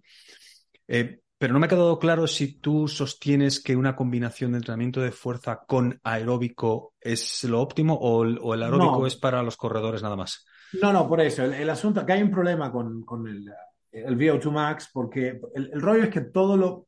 Es así, por encima de una cierta aptitud física empiezas a tener retornos marginales decrecientes. Y que empieza a ser peor la cosa, empieza, empieza a irte bastante peor. O, no obtienes resultados o empieza a ir notablemente peor, que acorta la vida. Nosotros hemos estudiado mucho esto, los atletas de elite que han tenido unos unas consumos de oxígeno increíbles y tienen vidas más cortas. Yo empecé a ser consciente de esto con Emil Satopek, el rayo, ¿no? el, el rayo, el relámpago checo, una cosa así. O sea, ya tenemos muchas décadas de atletas de élite, de hecho un siglo y medio de olimpismo, casi un siglo 1.2 mm. siglos, uh, y, hay, y no, no es buena la correlación. Entonces el punto es, y, y qué sé yo, acá Peter Atía y otra gente están en, en, hacen énfasis en esto, y, en, y es entendible porque nosotros usamos una simple herramienta que es el espirómetro, y lo que se llama capacidad vital, la cantidad de litros que uno puede meter, ¡pum! y soplas y mides, bueno, es, es, una, es un indicador de la edad biológica. En otras palabras, en la medida en que declina nuestra, capacidad biológica, declina la capacidad vital, o sea, la cantidad de litros inhalados, etc. Pero esto no significa que, digamos, bombear o, forzar, eh, eh, digamos, físicamente ese parámetro prolonga la existencia. Lo que sí hace, y esto es dramático, baja la mortalidad por toda causa. Pero eso no significa a, a, incrementar la longevidad. Esta es la confusión. Una cosa es que yo baje la mortalidad por toda causa y muera menos tempranamente. O sea, esto baja la tasa de muertes prematuras. Prematuras quiere decir antes de los 83. Pero otra, estamos hablando de llegar a 120. Y el exceso, y es muy obvio que ya es así, ya la data empírica es clara, el exceso de, gas, de desgaste se paga con una vida más corta. O sea, te va cerrando la ventana de la super longevidad, la longevidad extrema. Entonces son dos conceptos separados. Uno es incrementar la probabilidad de no tener una muerte prematura. Bien, el entrenamiento hace eso más que ninguna otra droga. Y la otra cosa es poder pasar limpiamente de, esa, de ese campo minado, que es la mortalidad prematura, y seguir, seguir, seguir en el juego, seguir en la conversación uh, para llegar a la longevidad extrema, que es en torno a los 120, dijimos, ¿no? Uh, entre 97 y 123, casi seguro. Eso es, eso es posible ya ahora con la tecnología existente. Para nosotros, por cierto, para Jesús y para Ernesto. Entonces, el rollo es, yo pienso que hay un error ahí importante, eh, es, es muy común en ciencias, y yo me da terror, mis puntos ciegos me dan terror, porque por definición You don't know what you don't know. Entonces yo veo muy claro los puntos ciegos de otros y los errores metodológicos y digo, ¿cuáles serán los míos? Bueno, anyways, más allá de eso que me, me tortura, uh, esto es un error. Esto es un error, vale. romperse entrenando. Imagínate, subir VO2 max después de los 40, tienes que pedirle, tienes que hacer un pacto con el diablo, ¿no? Eh, y las ganancias que obtienes ahí se, se traducen en muy pobre, en muy pobres yeah. incrementos de la longevidad máxima. Pero ni siquiera, por ejemplo, tú eh, meterías en la ecuación, pues en este protocolo que estamos diciendo de cuatro días de autofagia al año, eh, cuatro veces al año, cinco días de entrenamiento de fuerza, y, digamos, ¿añadirías a esa ecuación un par de días de media hora corriendo? ¿O, o crees que eso es perder el tiempo? Aunque no, no, aunque no lleguemos, a un extremo, aunque no lleguemos a un extremo de, de rendimiento. Claro, claro, sí, bien, bravo, esa es la clave. La clave está en no verlo como, un, como una oportunidad sí, para... Es, esa era mi pregunta, quizá no, quizá no lo he explicado con más... Quiero decir, dentro de los parámetros de longevidad, dentro de los parámetros de movernos de la, dentro de la dosis mínima efectiva, si yo, si una persona hace entrenamiento de fuerza cuatro, cinco, seis días por semana y combina además, pues con dos días de jugar al tenis o de salir a correr media hora al trote cochinero, como decimos, ¿Eso añade, es neutro o resta? Yo creo que resta un poco, porque, porque enseguida uno pierde atención y lo que estás haciendo es gastando, gastando, gastando. O sea, vale. en términos de eh, fitness cardíaco, esto no lo digo yo, se lo dijo Roger Morehouse, hay un librito maravilloso que se llama Perfect Fitness in 30 Minutes a Week. Este es un fisiólogo de la NASA, no es, no es, eh, no, no, no es, no es eh, socio de la esquina, es, es fisiólogo de la NASA que hizo el programa para, para, el, para, ese grupo, dice, si es en términos de fitness cardíaco, estamos hablando concretamente fracción de eyección y todo esto, ¿no? FAY, búsquenlo después, lo googlean. Fracción de eyección es la cantidad de sangre que puede sacar de, la cavidad del ventrículo izquierdo un bombeo, ¿no? Y esto se deteriora seriamente en la, en la, patología cardíaca. Bueno, es un indicador universal. Para eso yo necesito, dice Roger Morehouse, dice, necesito 10 minutos de entrenamiento, tres veces por semana. Done. O sea que en términos de fitness cardíaco, de hecho, nosotros no vamos a bajar, no, no, se baja la tasa de infartos y de muertes por infarto haciendo más ejercicios, si no ya no habría infartos. Como mm. tampoco se baja con las estatinas, entonces mm. es obvio que es la primera causa de muerte. Y cuando una civilización encuentra la causa primaria de algo, ese algo no lo ve más. ¿no? ¿Quién, ¿Quién, murió de sífilis en vuestro barrio de, o de viruela mm. o de, eh, eh, no sé, uh, poliomielitis en los últimos tres años? Nobody. ¿Por qué es esto? Porque encontramos la causa primaria. Y, y, difícilmente vas a ver a alguien morir de sífilis de tercer estadio o de tuberculosis ósea ahora, ¿no? Ya, ya encontramos la causa. Entonces, lo que yo creo que habría que hacer y que sería bueno es, para compensar el entrenamiento de fuerza, es un entrenamiento de como short sprints. Short quiere decir carreritas cortas, pero cortas, cortas, de 15 metros son suficientes por el engagement que trae al sistema nervioso central. O sea, hay un elemento que tiene que ver con, con la, el, la, la, explosividad. La claro, la explosividad y la, y la, rapidez y la coordinación. ¿Por qué? ¿Pero por qué? ¿Cuál es la razón?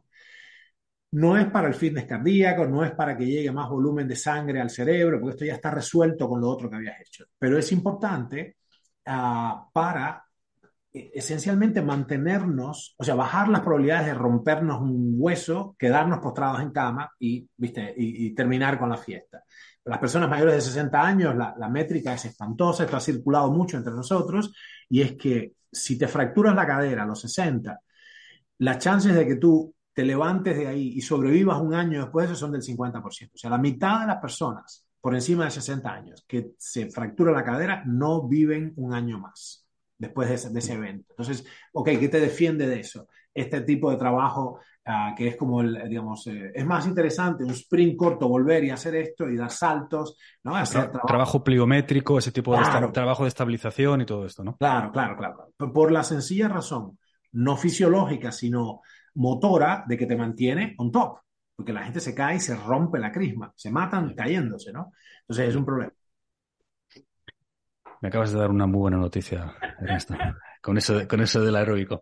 Y eh, te he oído decir alguna vez que caminar, que lo de caminar, que, que no es sustitutivo tampoco de un, del entrenamiento, que bueno, imagino que la gente que transmite ese mensaje viene a decir que para esa gente que no está haciendo absolutamente nada, pues mejor caminar que nada, ¿no? Pero más allá de eso, eh, ¿crees que tiene alguna utilidad o que es simplemente una herramienta para distraernos y interactuar con el entorno? Pero desde su punto Sí, de vista fisiológico, ¿vale para algo? Mira, la- ok, analicemos, analicemos, eh, está el perro acá queriendo participar. Analicemos qué pasa cuando uno camina. La cuestión es, habría que definir entonces, y, y esto, por cierto, es, yo eh, entiendo quién es mi interlocutor, ¿no? Tú te operas en este nivel, pero a las personas que nos escuchan, recuerden que tenemos que definir cuantitativamente cada cosa de la que hablamos. No podemos, pareciera a veces que estamos discutiendo como en la Torre de Babel. Hablamos, discutimos de algo que en realidad estamos como, como, como el diálogo de dos viejitas sordas que cada cual discute lo que le parece, ¿no? Entonces, en este caso, bueno, ¿qué pasa cuando yo camino? O básicamente, ¿qué quiere decir caminar? ¿Caminar a qué ritmo, ¿no? Um, y, ok, ¿a qué frecuencia cardíaca? Entonces, en este caso, anoten por favor, evalúen la intensidad de vuestro trabajo, no con la carga externa que vuestro entrenador planifica, sino con el esfuerzo que me cuesta hacer esa carga. Por ejemplo, tú eres mucho mejor atleta que yo, obviamente, y, y eh, por lo que te he visto hacer, yo soy un científico sedentario comparado contigo, y si nosotros hacemos tú y yo lo mismo, movemos mil kilos en paquetes de 10 kilos, de A a B, ¿viste? Alguien nos pone a hacer esto. Tú vas a pasear la distancia y yo voy a soltar el bofe. Es decir, la misma carga de trabajo a ti te va a resultar, eh, vas, a, vas, a, implicarte un esfuerzo de 100 pulsaciones por minuto y voy a estar a 160 pulsaciones por minuto. O sea que estoy entendiendo. Bueno, fantástico. ¿Quién es el caminante? El, vamos a discutir el caminar. Es bueno, bueno, ¿quién es el caminante? ¿Quién está caminando? Um, francamente, una cosa interesante es, hace bien a, en muchos sentidos, mucho mejor que estar tirado, pero nuevamente tiene una utilidad que no va más allá de, por ejemplo, 20 minutos de caminata apacible. ¿right?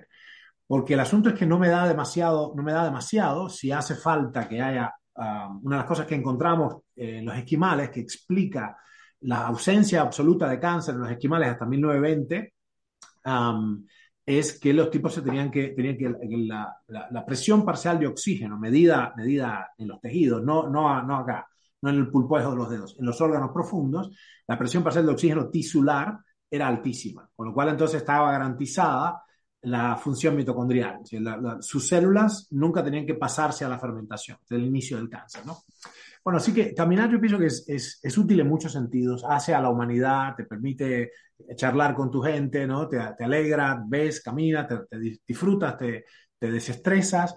Yo lo uso directamente como una, un ejercicio de restauración de la atención, es decir, caminar apaciblemente, pero no como ejercicio, camino digo, más despacio, más despacio. Bueno, pero esto no es más despacio, más lento, más lento. Disfrutemos, caminemos, incluso si puede uno subir una cuestita y lo que fuere, está perfecto. Yo creo que es una muy importante actividad humana para restablecer la atención en la naturaleza. Definitivamente no en una caminadora. Y, y, um, y, y, ese sería mi, mi, actualmente mi opinión. Es, yo creo que es, es una, una, actividad muy útil que se disfruta mucho, en particular para gente que no hace ninguna otra cosa, pero, pero tiene un, un digamos, un valor limitado para, para empujar la longevidad máxima. ¿eh? Ya, tiene una, un efecto marginal realmente. En lo que estamos hablando, dentro de la conversación, el contexto sí. que tenemos es marginal, ¿no? Sí, sí, a menos que yo tenga 97 años y caminar sea... Lo único que hago. ya, ya. Sí, pero no solo eso, no, no, solo lo que haga, sino lo que pueda hacer y que me tome un esfuerzo importante. Si cuando yo sea un bisabuelito y, y, y caminar al lado tuyo me cueste 104 pulsaciones por minuto, cuando estoy en 60 acostado, bueno, ahí es, es un rollo, o sea, no, no me camines mucho porque me vas a matar. Y me sirve, me serviría, por eso establecí primero, okay, cuál es el grado de esfuerzo, ¿no? Me mm. serviría para eh, activar la sangre y la linfa y, digamos, y, cambiar los planos de, de, de, estirar el hilo psoas y otro tipo de cosas, ¿no? Así que hay, hay su utilidad, es una herramienta, pero no es lo mismo cuando soy un bebé que cuando soy un ancianito. Eh, El aspecto de la respiración diafragmática, eh, hablas mucho también de taoísmo, de, bueno, pues de estilo de vida oriental también. ¿Cuánto de importante em, meterías? Porque también te, he oído en muchas conferencias, en muchos vídeos, hablar de, la cuestión de la respiración diafragmática y la importancia de la respiración en general, ¿no? Mm, bueno, más allá de que esto hay mucha literatura, hay muchos libros, hay muchos recursos donde la gente se puede referir o oír para eh, intentar eh, mejorar este frente, pero eh, en, toda esta escala de todas estas variables de las que llevamos un rato hablando, ¿dónde meterías una correcta respiración y un trabajo de respiración? ¿Está ahí arriba? ¿Está arriba o...? Sí, sí, sí, es... Está en el medio, porque es, imprescindible. A mí me curó de tuberculosis, por ejemplo. Yo estaba, tosía sangre, estaba hecho rosca cuando conocí a mi mujer, que fue quien me enseñó chikung, y 30 años atrás yo, yo no hubiera sobrevivido. O sea que es crucial, lo que te da es crucial. De hecho, la razón por la que pude hacer, pude hacer luta libre, jiu-jitsu, que sé yo, y competir y, llegar a ser, bueno, campeón nacional, en, eh, allá vivíamos en Argentina, es por el chikung, es la respiración. Yo entrenaba lo mínimo posible, no, no podía mover al otro día. Todos mis contrincantes y mis compañeros tenían 20 años menos que yo. Esto fue a los 40 que yo que salí campeón nacional. Eh, y eso es solamente por el chikung. Pero más allá de eso, el asunto es que el, lo que te da esta cosa del bajo vientre, así, ahí, esta cosa que da, te, da algo que no alcanzamos bien a explicar, salvo con las palabras de los chinos, que se mueve el chinchi, todo el rollo, es la energía de la esencia, pero da algo que es muy diferente a hacer esto, respirar con el buche como las palomas. ¿no?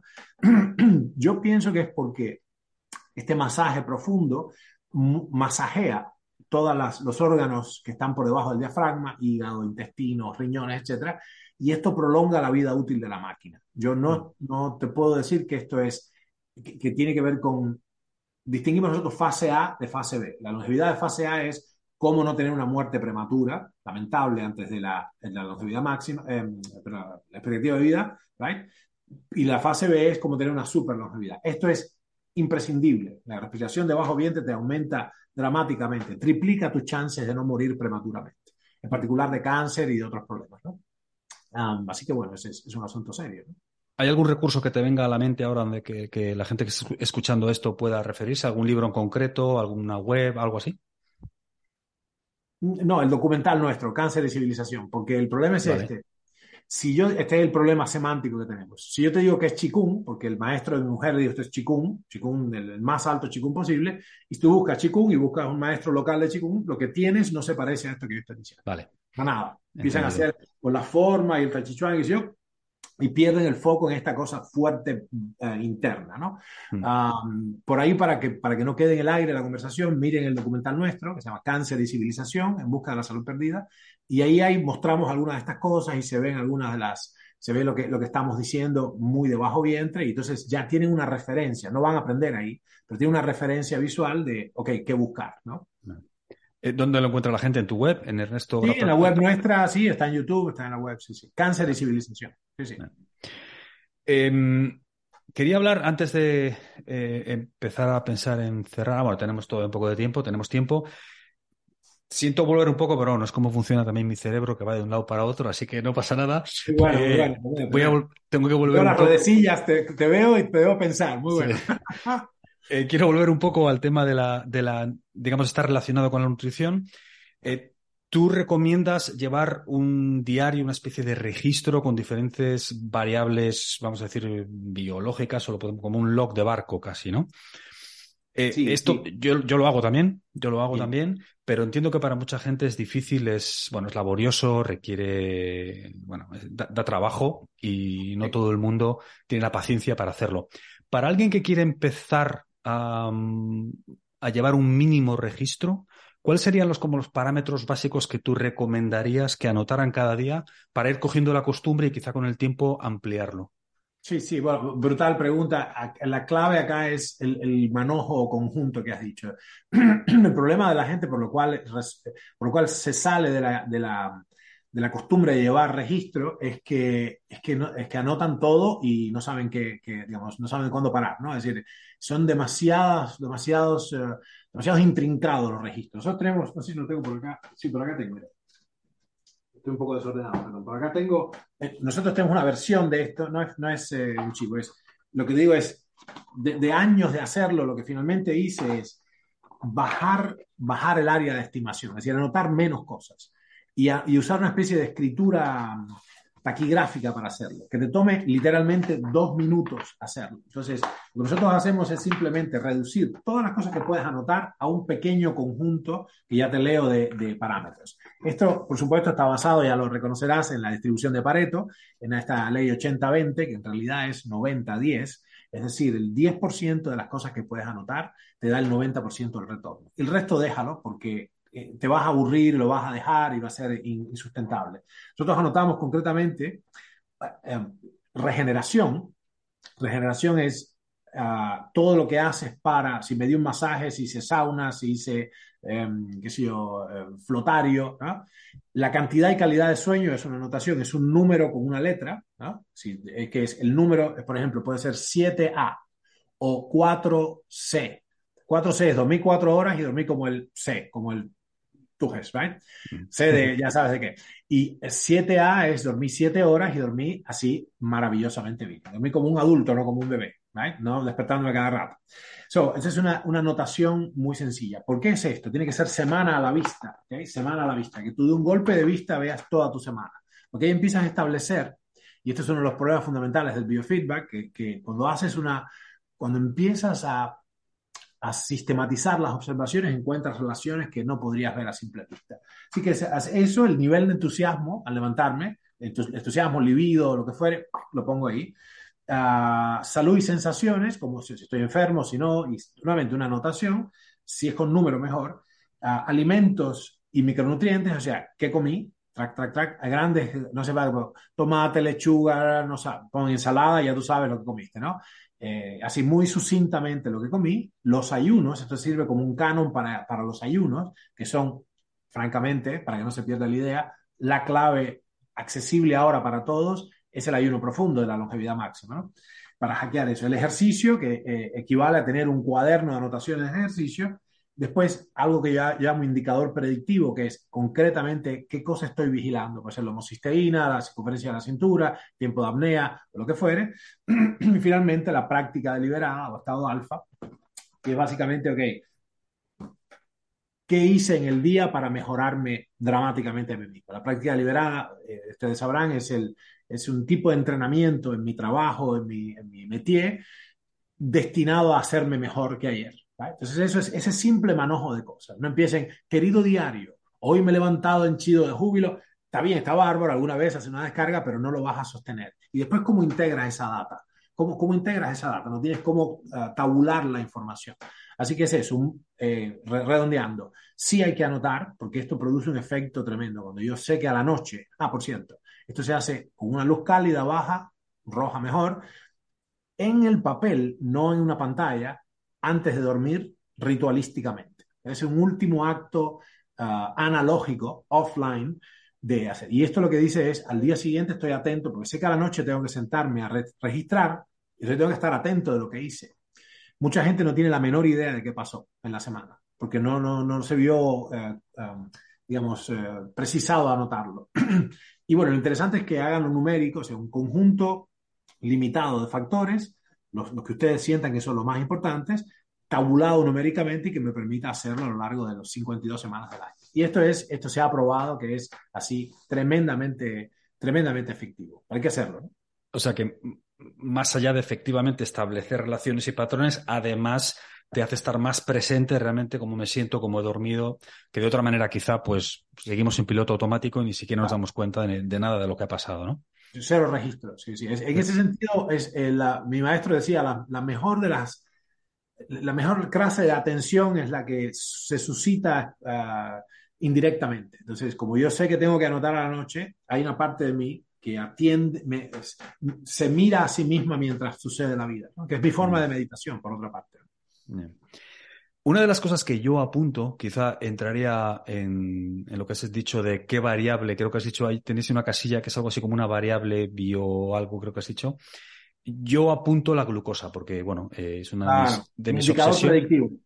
Es una de mis obsesiones, la glucosa y la tensión arterial. Eh, tú tienes unos estándares de objetivo de glucosa admirables en cuanto a en cuanto a muy limitados en comparación a lo que se dice por ahí, lo que dice y lo que dice Internet, que uno, eh, que por cierto, para quien esté escuchando, eh, no todo lo que dice Internet es cierto, señores. ¿eh? O sea, que porque esté en Internet no quiere decir. Entonces, eh, me gustaría que ahondaras un poquito en esto. ¿Cuáles son tus parámetros razonables de glucosa? Y sí, y mi pregunta concreta para ti es si picos extremos de glucosa puntuales los ves como algo evolutivamente admisible y de bajo riesgo o eres de la escuela que piensa, porque aquí no, he conseguido hacerme una imagen clara, o si eres de los que cree que nunca debe haber picos de glucosa o que cualquier pico de glucosa es, es negativo en sí, ya sea uno al año o uno diario. Sí, sí. bueno, mi, es una pregunta importantísima que has hecho porque además, aparte de las aguas, ¿no? mi, experiencia, o sea, el, el, concepto que tengo de esto quiero, quiero me apresuro a decirle a la audiencia, no, no proviene de, de, unas lecturas diferentes a las que ustedes han hecho. Antes bien proviene de mi, de mi experiencia de terreno, terreno con probablemente las, los últimos grupos humanos que aún viven a usanza paleolítica, por razones geográficas, religiosas, culturales, etc.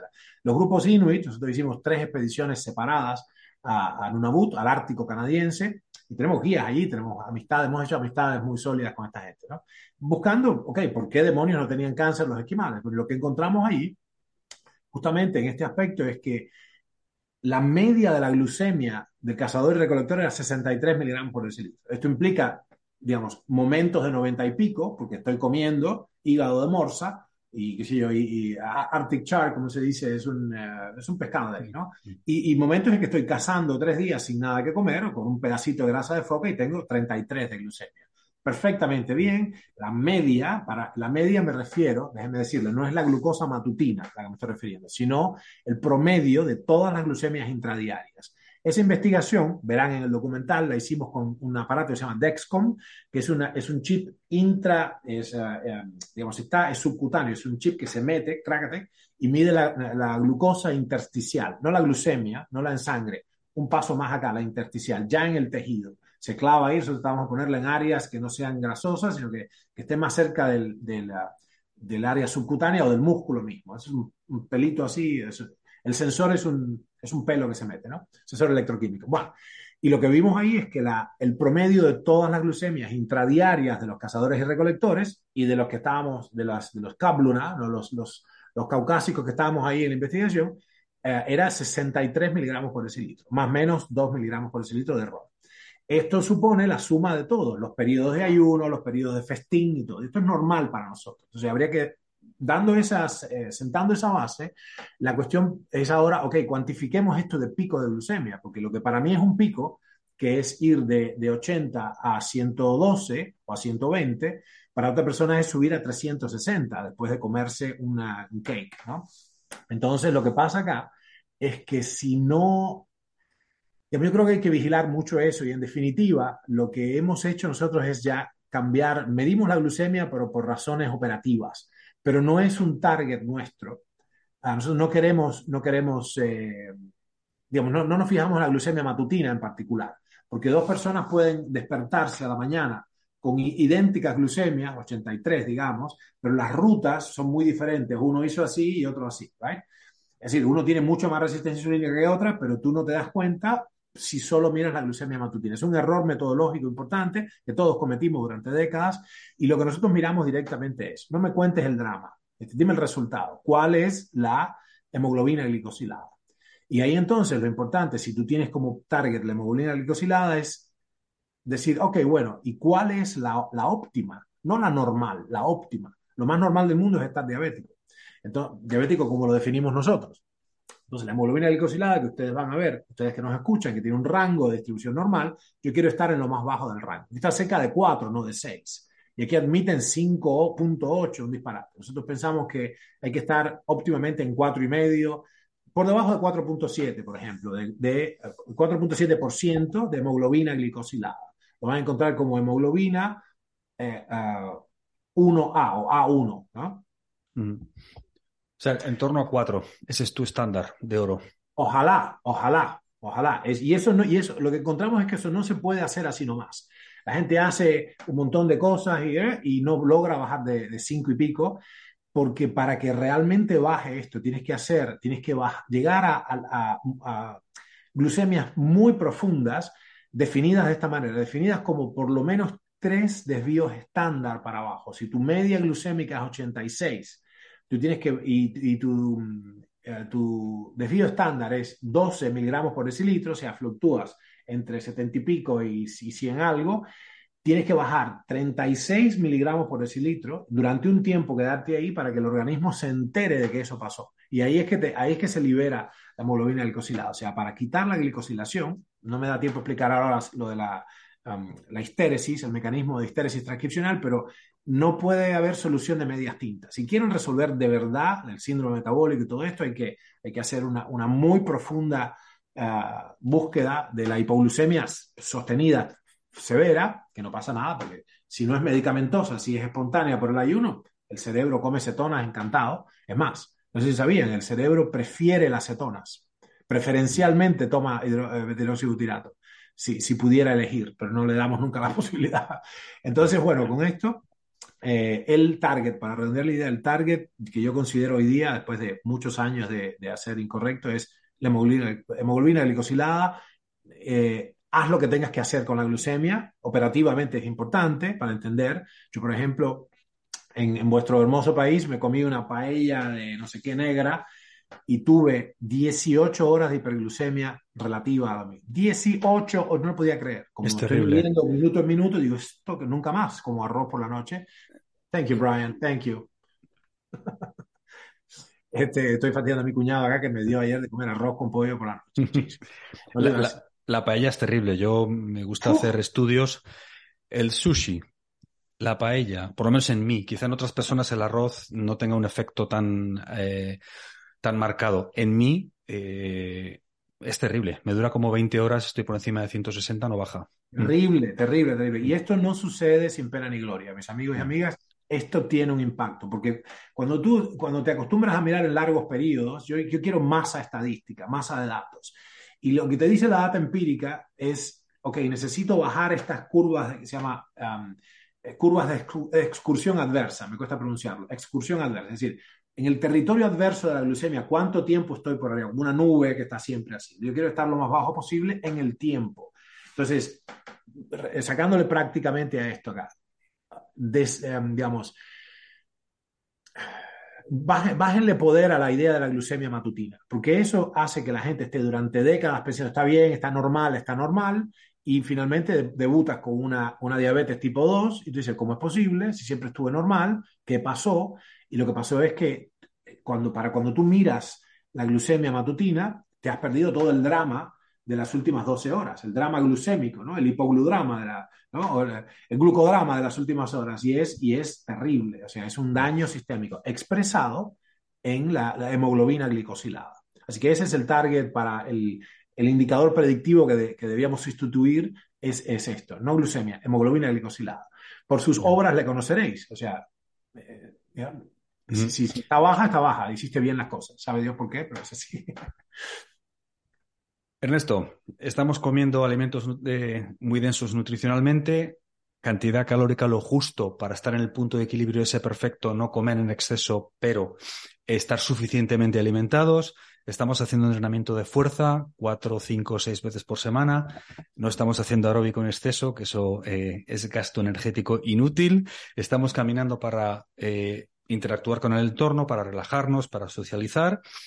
Estamos haciendo todas estas cosas que hemos eh, hablado en esta conversación, pero aún así hay un grupo de gente ahí fuera que quiere ir un paso más allá. Y para eso hay un montón de laboratorios muy listos, como tú decías antes, que quieren patentar sustancias y que quieren, bueno, eh, lo digo porque quitarle hierro al asunto, pero es una realidad que, que estas moléculas están, están en el, están en la calle y que se anuncian como antienvejecimiento y tengo mucho interés en saber qué es lo que piensas. Eh, has, has, nombrado antes a Sinclair con el NMN, que es un gran defensor del NMN, de la metformina.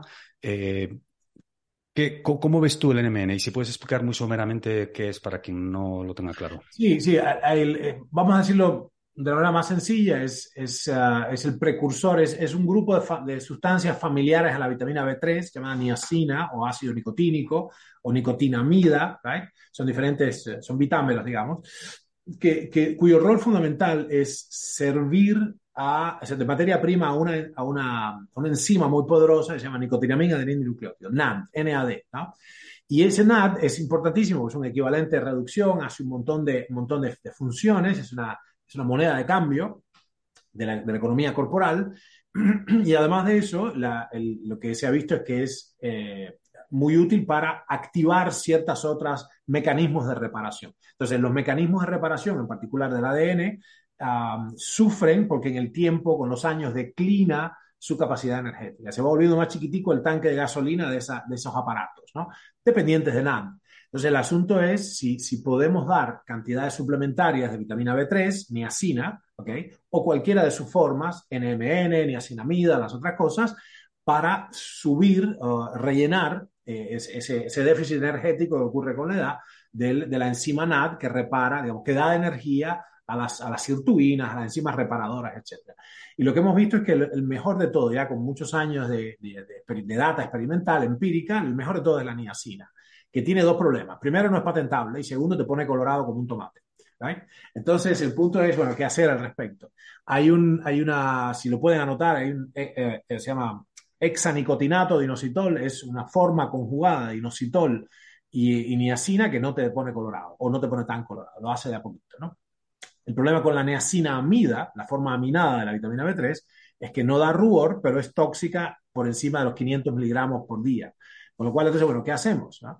Um, y, y, está de pronto entonces el asunto del resveratrol y todo este rollo. ¿no? Lo que, lo que para, para sucintamente decirlo es, hay dos grandes categorías de sustancias, los imitadores de la restricción calórica y los reparadores de la energía um, enzimática esas dos cosas. Imitadores de la restricción calórica, o sea, moléculas que engañan al cuerpo y, y, le dicen que estás en un ayuno profundo cuando no lo estás, teóricamente, y las sustancias que reparan enzimáticamente al cuerpo. Las enzimas, recuerden, son aceleradores biológicos.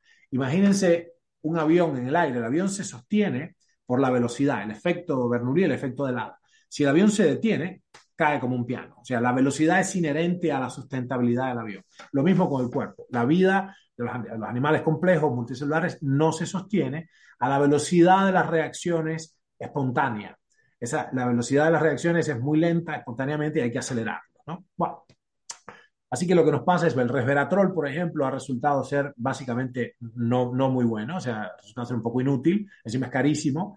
Um, como, como mimético de la restricción calórica, ninguna de estas sustancias aventaja al té verde, el té verde no es patentable, o sea, las catequinas del té verde son, y, pero hay en este momento hay 48.000 papers científicos sobre las catequinas del té verde, en PubMed, no, no, no blogs, eh, no, artículos científicos peer-reviewed. Lo que pasa es que nadie gana nada con esto, porque el té vale nada, esto es unas hierbitas nada. Y, y, además el problema que tienen, y esto es un problema serio ético, y es entendiendo la dificultad de hacer ciencia, que es muy cara, ¿no? O sea, sí lo sabré yo que he sufrido toda mi vida falta de fondos. Entonces es, uh, yo una vez que entro, invierto en una línea comercial y saca resveratrol, no sé qué, los cuatro miméticos de la restricción calórica, y de pronto aparece un conjunto de evidencia que me dice que esto no es tan así, no tengo como echar para atrás todo aquello. Tengo contratos, tengo acuerdos, he comprado material, tengo líneas de distribución, tengo un montón, miles y miles y millones de frascos en las góndolas, ¿cómo he hecho para atrás eso? Entonces hay un conflicto de interés entre la ciencia y el comercio. No, no hay duda ninguna de que es necesario el comercio o no funcionará la ciencia. O sea, el, la, la, la, empresa privada es crucial porque es lo único que mueve la ciencia. No, no es el dinero del Estado el que mueve la ciencia. Es, es, es todas las, las, grandes cosas de la ciencia se han hecho con uh, private enterprise, desde el uh, proyecto de genoma humano con Craig Venter y todo. ¿no? todo. Así que, bueno, el, el rollo con esto, mi, mi, posición actual es que estas sustancias, los miméticos de la restricción calórica, son útiles, pero deben ser usados en el contexto correcto.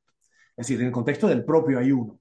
En ese caso sería una forma profunda o, o, moderada de restricción calórica y ahí los imitadores. Si no, yo digo, es como tratar de permanecer, yo tengo esta, estas toallas de algodón egipcio que son súper secantes yo lo quiero permanecer seco. Entonces me envuelvo en toallas y me tiro a la piscina. Entonces, es un poco demasiado. Estamos pidiendo peras al olmo, estamos usando imitadores de la restricción calórica, se llaman Calorie Restrictions Mimetics, o CR Mimetics, en el contexto de un, de un, uh, de un banquete. Es una estupidez. Entonces hay que usarlo en el momento adecuado. Así que tienen un uso, la metformina uh, es, es, una de esas sustancias extraordinarias, es un análogo de la rapamicina, rapálogo, uh, y otras sustancias, y, y mi, mi, mi, rápida, mi rápido consejo es usen esas sustancias en el contexto de una auténtica restricción calórica, eso para acentuar el efecto. En particular, lo mejor de todo es ayuno y té verde a la vez. Eso es, eso es así, multiplica por tres el efecto. Y del lado de las sustancias que reparan, son ahora lo que está en el, en el candelero es, es, el NAM, pero son todas, FAT también, flavina del nucleótido, uh, la coenzima Q10, la acetilcoenzima A, que, que, depende de, qué sé yo, la vitamina B12, por ejemplo. Si el, yo que pienso en este caso es que toda la batería de todas las, las vitaminas del complejo B, tiamina, riboflavina, niacina, folato, etcétera, todas hay que darlas en cantidades muy abundantes en sus formas concretas, metilfolato, eh, metilcobalamina, etcétera, para apoyar sistémicamente los sistemas enzimáticos del cuerpo. recuerden, hay dos grandes clases de, de, categorías de sustancias, los imitadores de la restricción calórica y los estimuladores de actividad enzimática. Y todo eso se puede hacer siempre y cuando estemos, estemos bien, ¿no? Antes que nos pregunten, no tomen vitaminas durante el ayuno o nada, porque inhiben la autofagia. Yeah. Exactamente. Eh, el ayuno estrictamente agua, ¿no? Agua y té verde, como mucho. Totalmente, agua y té verde. Y una pequeña trampa que podemos hacer, que es tomar mínimas cantidades de vitamina C en polvo pura, porque los animales, solo, salvo la, los primates, todos los demás animales superiores, mamíferos, todos sintetizan vitamina C durante el ayuno. Ellos pueden, de hecho, cuando se estresan, sintetizan más. Y así no declina la calidad del colágeno intraarterial y todo esto, ¿no? Y por, pero estoy hablando de medio gramo dos veces por día, nada más. ¿vale? Nada más. Este, así que es muy fácil. Hace tres años ahora, en el 2019, estuviste en London Real y ahí Brian Rose te preguntó eh, dónde te veías en cinco años. Y te quedaste así como muy pensativo un rato largo. Yeah. Eh, y bueno, viniste a decir que estabas convencido que en cierto tiempo el digamos que la humanidad conseguiría solucionar el problema del cáncer y que si no serías tú, pues que habría otra gente que, viene, que vendría detrás y que en cinco años veías que ese problema ya estaría al menos encaminado. Sí, sí, en, nuestra, en esta década en que estábamos, en esta década. la década que empezaba, esto fue en el 2019. Me, sí. ¿Sigues pensando lo mismo? Sí, sí, totalmente. El, el, problema, el problema es que para mi enorme sorpresa, con el, con el, uh, con el sacudón de, la gripe de Wuhan, de pronto, para, para mi horror, me di cuenta que era posible perfectamente, um, digamos, uh, su, suprimir la ciencia, que había una supresión del discurso científico que yo no creía posible. La ciencia, la esencia misma del método científico es que tú tienes una hipótesis, yo tengo otra, la debatimos eh, civilizadamente y hacemos, diseñamos un conjunto de experimentos cuyo propósito es elucidar la verdad, es decir, eh, refrendar o, por el contrario, validar mi hipótesis de trabajo frente a tuyo. Y se va construyendo el conocimiento con todo esto. Y el problema es este, el problema es que el, fundamento, mi, volviendo a la pregunta tuya de inicio, o sea, el, ¿por qué yo vengo, por qué tengo una certeza matemática de que vamos a resolver el problema del cáncer y todos los demás? Porque, como bien explica Derek de Sola Price, el, el, conocimiento científico viene creciendo de manera exponencial desde la época de Newton para acá, desde antes incluso, ¿no? Es decir, um, y entonces, de alguna manera, la cantidad de publicaciones científicas auguran eh, si, si, siempre, sí, y el costo de las cosas baja, ¿verdad? baja de manera, de manera eh, digamos, predecible, es una ley de poder si lo miras, si miras la, la, cantidad de producción científica, estamos a la, a la vuelta de la esquina y, y, y, vemos que hay una serie de intervenciones ya posibles. Ahora, mi laboratorio hizo un trabajo de más, de, más de dos décadas en una dirección específica que es la, eh, usando un principio, el principio de la inhibición competitiva, que se llama con análogos estructurales. Es decir, darle a las células cancerosas una, un catálogo de sustancias cuya, cuya forma, cuya estructura es muy semejante a la comida que ellas tienen, que comen muchas cosas las células, no solo azúcar, y atragantarlas con ello. Ahora la cuestión es si eso es posible si no matas al hospedero, ¿no? No, no, y la cuestión es que estas sustancias son inocuas para el hospedero, para la persona, razonablemente tolerables, de hecho, 100 veces más tolerables que la quimioterapia tradicional, pero selectivamente citotóxicas para las células cancerosas. Y esto ya es, ya, ya no hay, lo que obtuvimos en veintipico de años de, de, ah, ya de, experiencias clínicas es que esto es absolutamente posible, es racional, es escalable, y, el asunto que falta ahora es que todo el mundo, el futuro ya llegó, lo que pasa es que está ah, asimétricamente distribuido. Asimétricamente distribuido, ¿no? Eh, nunca me acuerdo del tipo que lo dijo. De, mm. Bueno, no, no, me acuerdo, pero, pero, es así. El futuro ya llegó, pero está unevenly distributed, ¿no? Es decir, mm. bueno, fantástico. lo que hace falta en este caso es darle la otra vuelta de tuerca, que es negociar con el statu quo, bueno, cómo se cambia, nuevamente, cómo se cambia la estructura porque, y lo estábamos, lo estábamos conversando precisamente con el NHS, el National Healthcare Service del Reino Unido, ¿no?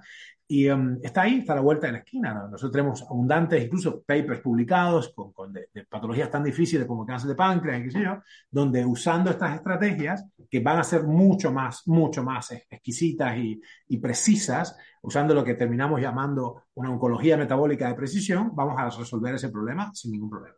Hay que apurarse, porque una de las cosas que viene pasando es la multiresistencia. O sea, estamos, hemos abusado en los últimos 60 años de los antibióticos, y más también. Y el resultado de esto es que las bacterias cada vez responden menos y menos y menos y menos a los antibióticos, con lo cual hay un punto crítico que no está muy lejos. Eh, vamos a tener el problema de que no vamos a poder usar las estrategias normales del cáncer, que son todas inmunosupresoras, eh, no vamos a poder usarlas. Hay dos cosas, oncología y transplantología, transplantología van a tener problemas, porque las dos requieren um, el compromiso inmune del sujeto. Entonces, y, nuestro recurso ha sido, bueno, lo inmunosuprimo y le doy antibióticos si se llegara a enfermar. los antibióticos no van a funcionar. O sea, estamos yendo a una tasa cero de respuesta antibiótica. Estamos, vamos a ponernos otra vez como en 1935, antes de que Fleming eh, resolviera la cuestión de la producción masiva de la, de la penicilina. Así que estamos en un rollo tremendo. Yo pienso que esto es así inminente. La el escape velocity acá es muy, es muy claro. Este sí lo veo, es un problema mucho más fácil mucho más fácil que la longevidad extrema. El cáncer. cáncer ya lo hemos comprobado en por lo menos 17 tipos de cáncer diferentes han mostrado responder a, intervenciones estrictamente metabólicas, pero además no es que hace falta hacer esa sola cosa. Puedes operar, puedes hacer eh, metaboloterapia con radiación enfocada, hipertermia de cuerpo completo y, puedes hacer un montón de cosas. ¿no? El agregado de todos los saberes están cada vez produciendo mejores resultados. ¿no?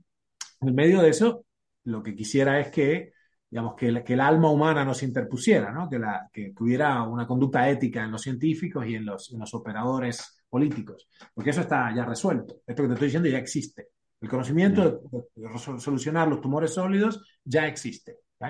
Así que bueno, estamos, la próxima pata de nuestro trabajo va a ser hacer que sea universalmente accesible, ¿no? la, la soberanía de la salud.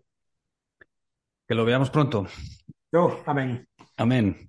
¿Hay algo de lo que estás convencido Ernesto, algo de lo que estás absolutamente convencido pero no puedas probar o que no tenga evidencia científica o que no exista todavía pero esté en camino, pero sin embargo tú tienes la absoluta certeza de que, de que es así. Hmm. Tú como científico, esta es una, me gusta eh, hacer ese tipo de pregunta, ese tipo de preguntas a científicos como tú, porque es como que todo tiene que tener una evidencia, todo tiene que venir de algún sitio, todo tiene que estar publicado en PubMed y si no nadie dice nada, ¿no? Porque no, bueno, no, otro lado, que es normal por otro lado, ¿eh? pero bueno. No, no, no, está bien. Eh, claro, el, para que nuestro, nuestra audiencia entienda, hay un, acuerdo al que hemos, al que hemos ah, adherido, eh, digamos, y decir, bueno, ok, yo necesito... Eh, muchas cosas son verdad antes de publicarse. De hecho, el, paper más reciente que, que escribí, que es, es, un trabajo sobre el rol inmunogónico de la fiebre, es, así. Es, no, no, que escribí una cosa tan, tan uh, digamos, uh, formalmente perfecta pero sin embargo no pasa la barrera de la publicación, porque una de las cosas que dice es que la tormenta de citoquinas es inducida iatrogénicamente por los antipiréticos. O sea, tomar antifebrífugos, fármacos antipiréticos, enloquece al organismo y produce una sobreproducción de tres órdenes de magnitud de las citoquinas inflamatorias, que son pirógenos también, cumplen un doble rol. Y eso nos, dimos cuenta, está, es, es, innegable, es, como dijeras, ok, esto no es posible decirle que no. Y, eh, estoy en los journals buenos, eh, estamos revisándolo, finalmente llevo un año y no lo, no, estaba justo listo para la publicación, pero por alguna razón no pasa. O sea que aquí el problema es que, que hemos adherido a una metodología, y la metodología es que, que tenemos que entendernos en que cómo yo hice este experimento es correcto y si tú lo repites, obtienes resultados razonablemente eh, semejantes. Y esta replicabilidad es un, es, una, es un patrón oro en la ciencia. La, en ese sentido, por ejemplo, las tecnologías más recientes que más me han fascinado, de las cuales yo estaba casi seguro que existían, yo pensaba, había teorizado que tenía que haber un reservorio uh, cromosómico o extracromosómico, pero un reservorio de información antibacteriana, antiviral, pero antiviral en las bacterias. Si no, no habríamos llegado hasta acá, ¿no? pensando en los bacteriófagos, todo. Y de pronto, de la nada, surge, de la nada, surge el descubrimiento de CRISPR. CRISPR-Cas9 es, es, es una, cosa increíble, es una máquina, es una biblioteca antiviral que tienen las bacterias, los procariontes. Y eso, imagínate, si ellas tienen eso, ¿qué tendremos nosotros? Lo pueden buscar como CRISPR. Esto es una cosa muy, muy, muy importante y reciente, se produce así, es, um, es, son unos clusters, es, um, unos, de, unas, de, unas, secuencias de ADN que se llaman uh, palíndromos, son como la, viste las palabras estas que se leen igual para atrás que para adelante, ¿no? Sí. Ana o, eh, qué sé yo, Neuquén, una cosa así, ¿no? Había uno, un viejo palíndromo, daba arroz, la zorra, lavar. Bueno, anyways, y, y, se descubrió que había como unos clusters, ¿no? De estas secuencias palindrómicas repetidas y que ahí lo que estaban haciendo era como el marco de una biblioteca y al lado de eso había una información, un pedazo de ADN viral, o sea, un pedazo de, de genoma viral. ¡Wow! ¡Qué sorpresa! Así que esta, esa, eso que yo, que no había evidencia, que yo pensaba que podía ser, ya es. Y por otro lado, bueno, hay otras, hay otras cuestiones, hay, hay hipótesis muy difíciles en biología, uh, y el creacionismo de vez en cuando levanta su molesta cabeza, uh, es todo un rollo, ¿no? Um, por ejemplo, he visto científicos de primera línea decir, el, el genoma no está diseñado para, bueno, ¿cómo, ¿quién lo diseñó? Pero para el segundo. Entonces, el discurso es difícil ahí. No hay ninguna evidencia de que no exista una inteligencia creadora, por ejemplo. No hay ninguna evidencia. O sea, no hay evidencia de ningún, no, nadie puede demostrar la existencia de Dios, como sea que lo definamos. ¿no?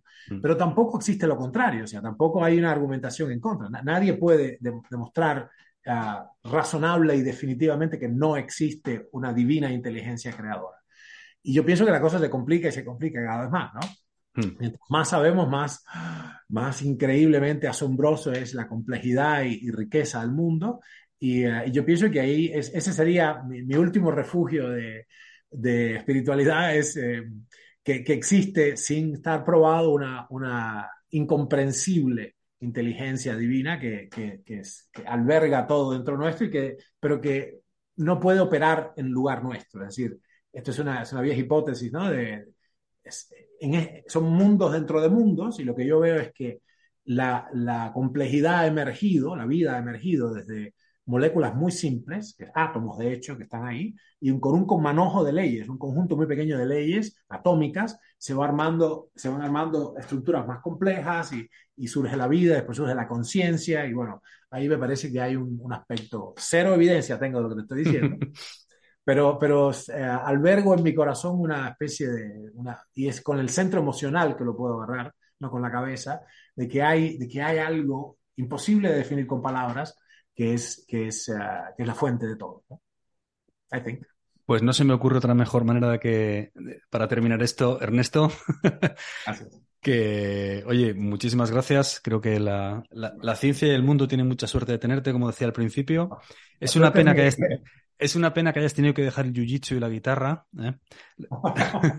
¿Cómo sabes eso? Eh, porque lo, te lo escuché decir en, una, en un vídeo que subiste hace poquito, me parece, sobre, ah. sobre el focus, me parece. No sé, en, ah. en, alguno de los vídeos que he estado viendo para prepararme para esto. Wow. Y dije, joder, qué nivel de sacrificio. Mira, pues me duele cada día, te digo, me duele cada día. Es tremendo. Mm. Extraño los callos de los pulpejos de los dedos y todo, de la guitarra. Que Oye, cierto, ya nos encontraremos. Te quiero agradecer muchísimo porque rara vez tengo, tengo la oportunidad realmente de, de salirme de la rutina ¿no? de, y, y, y de, y de tener este, este diálogo. cada vez aprecio más estos espacios. Viste, la medida que uno se vuelve más grande, se hace avaro del tiempo, ¿no? Mm. Ah, cuando grande es más viejo, ¿no? Eso se me pegó de los argentinos. Cada vez que uno se pone más viejo, se pone más avaro del tiempo, más consciente de la finitud de la existencia. Y es un privilegio para mí, eh, realmente un tesoro, hablar con gente tan buena e inteligente que las dos cosas tienen que estar a la vez. Así que un gusto mío. Pues muchísimas gracias y oye, si esto vemos que tiene buena acogida, pues ya haremos una, una segunda parte en algún momento. Ojalá, ojalá, ojalá. Bueno, gracias, te agradezco muchísimo. Gracias, a ti, por gracias a ti por tu tiempo, un abrazo. Si hay algo que deteriora nuestra salud, erosiona nuestro bienestar y acorta la vida, es el exceso de peso que afecta a muchísimas personas. Sigue imperando esta idea de que todo lo que tenemos que hacer es comer menos y movernos más. Esto es solo una parte de la ecuación. Perder peso y mantenerlo, esto es importantísimo, está sujeto también a otros factores que en muchas ocasiones se pasan por alto.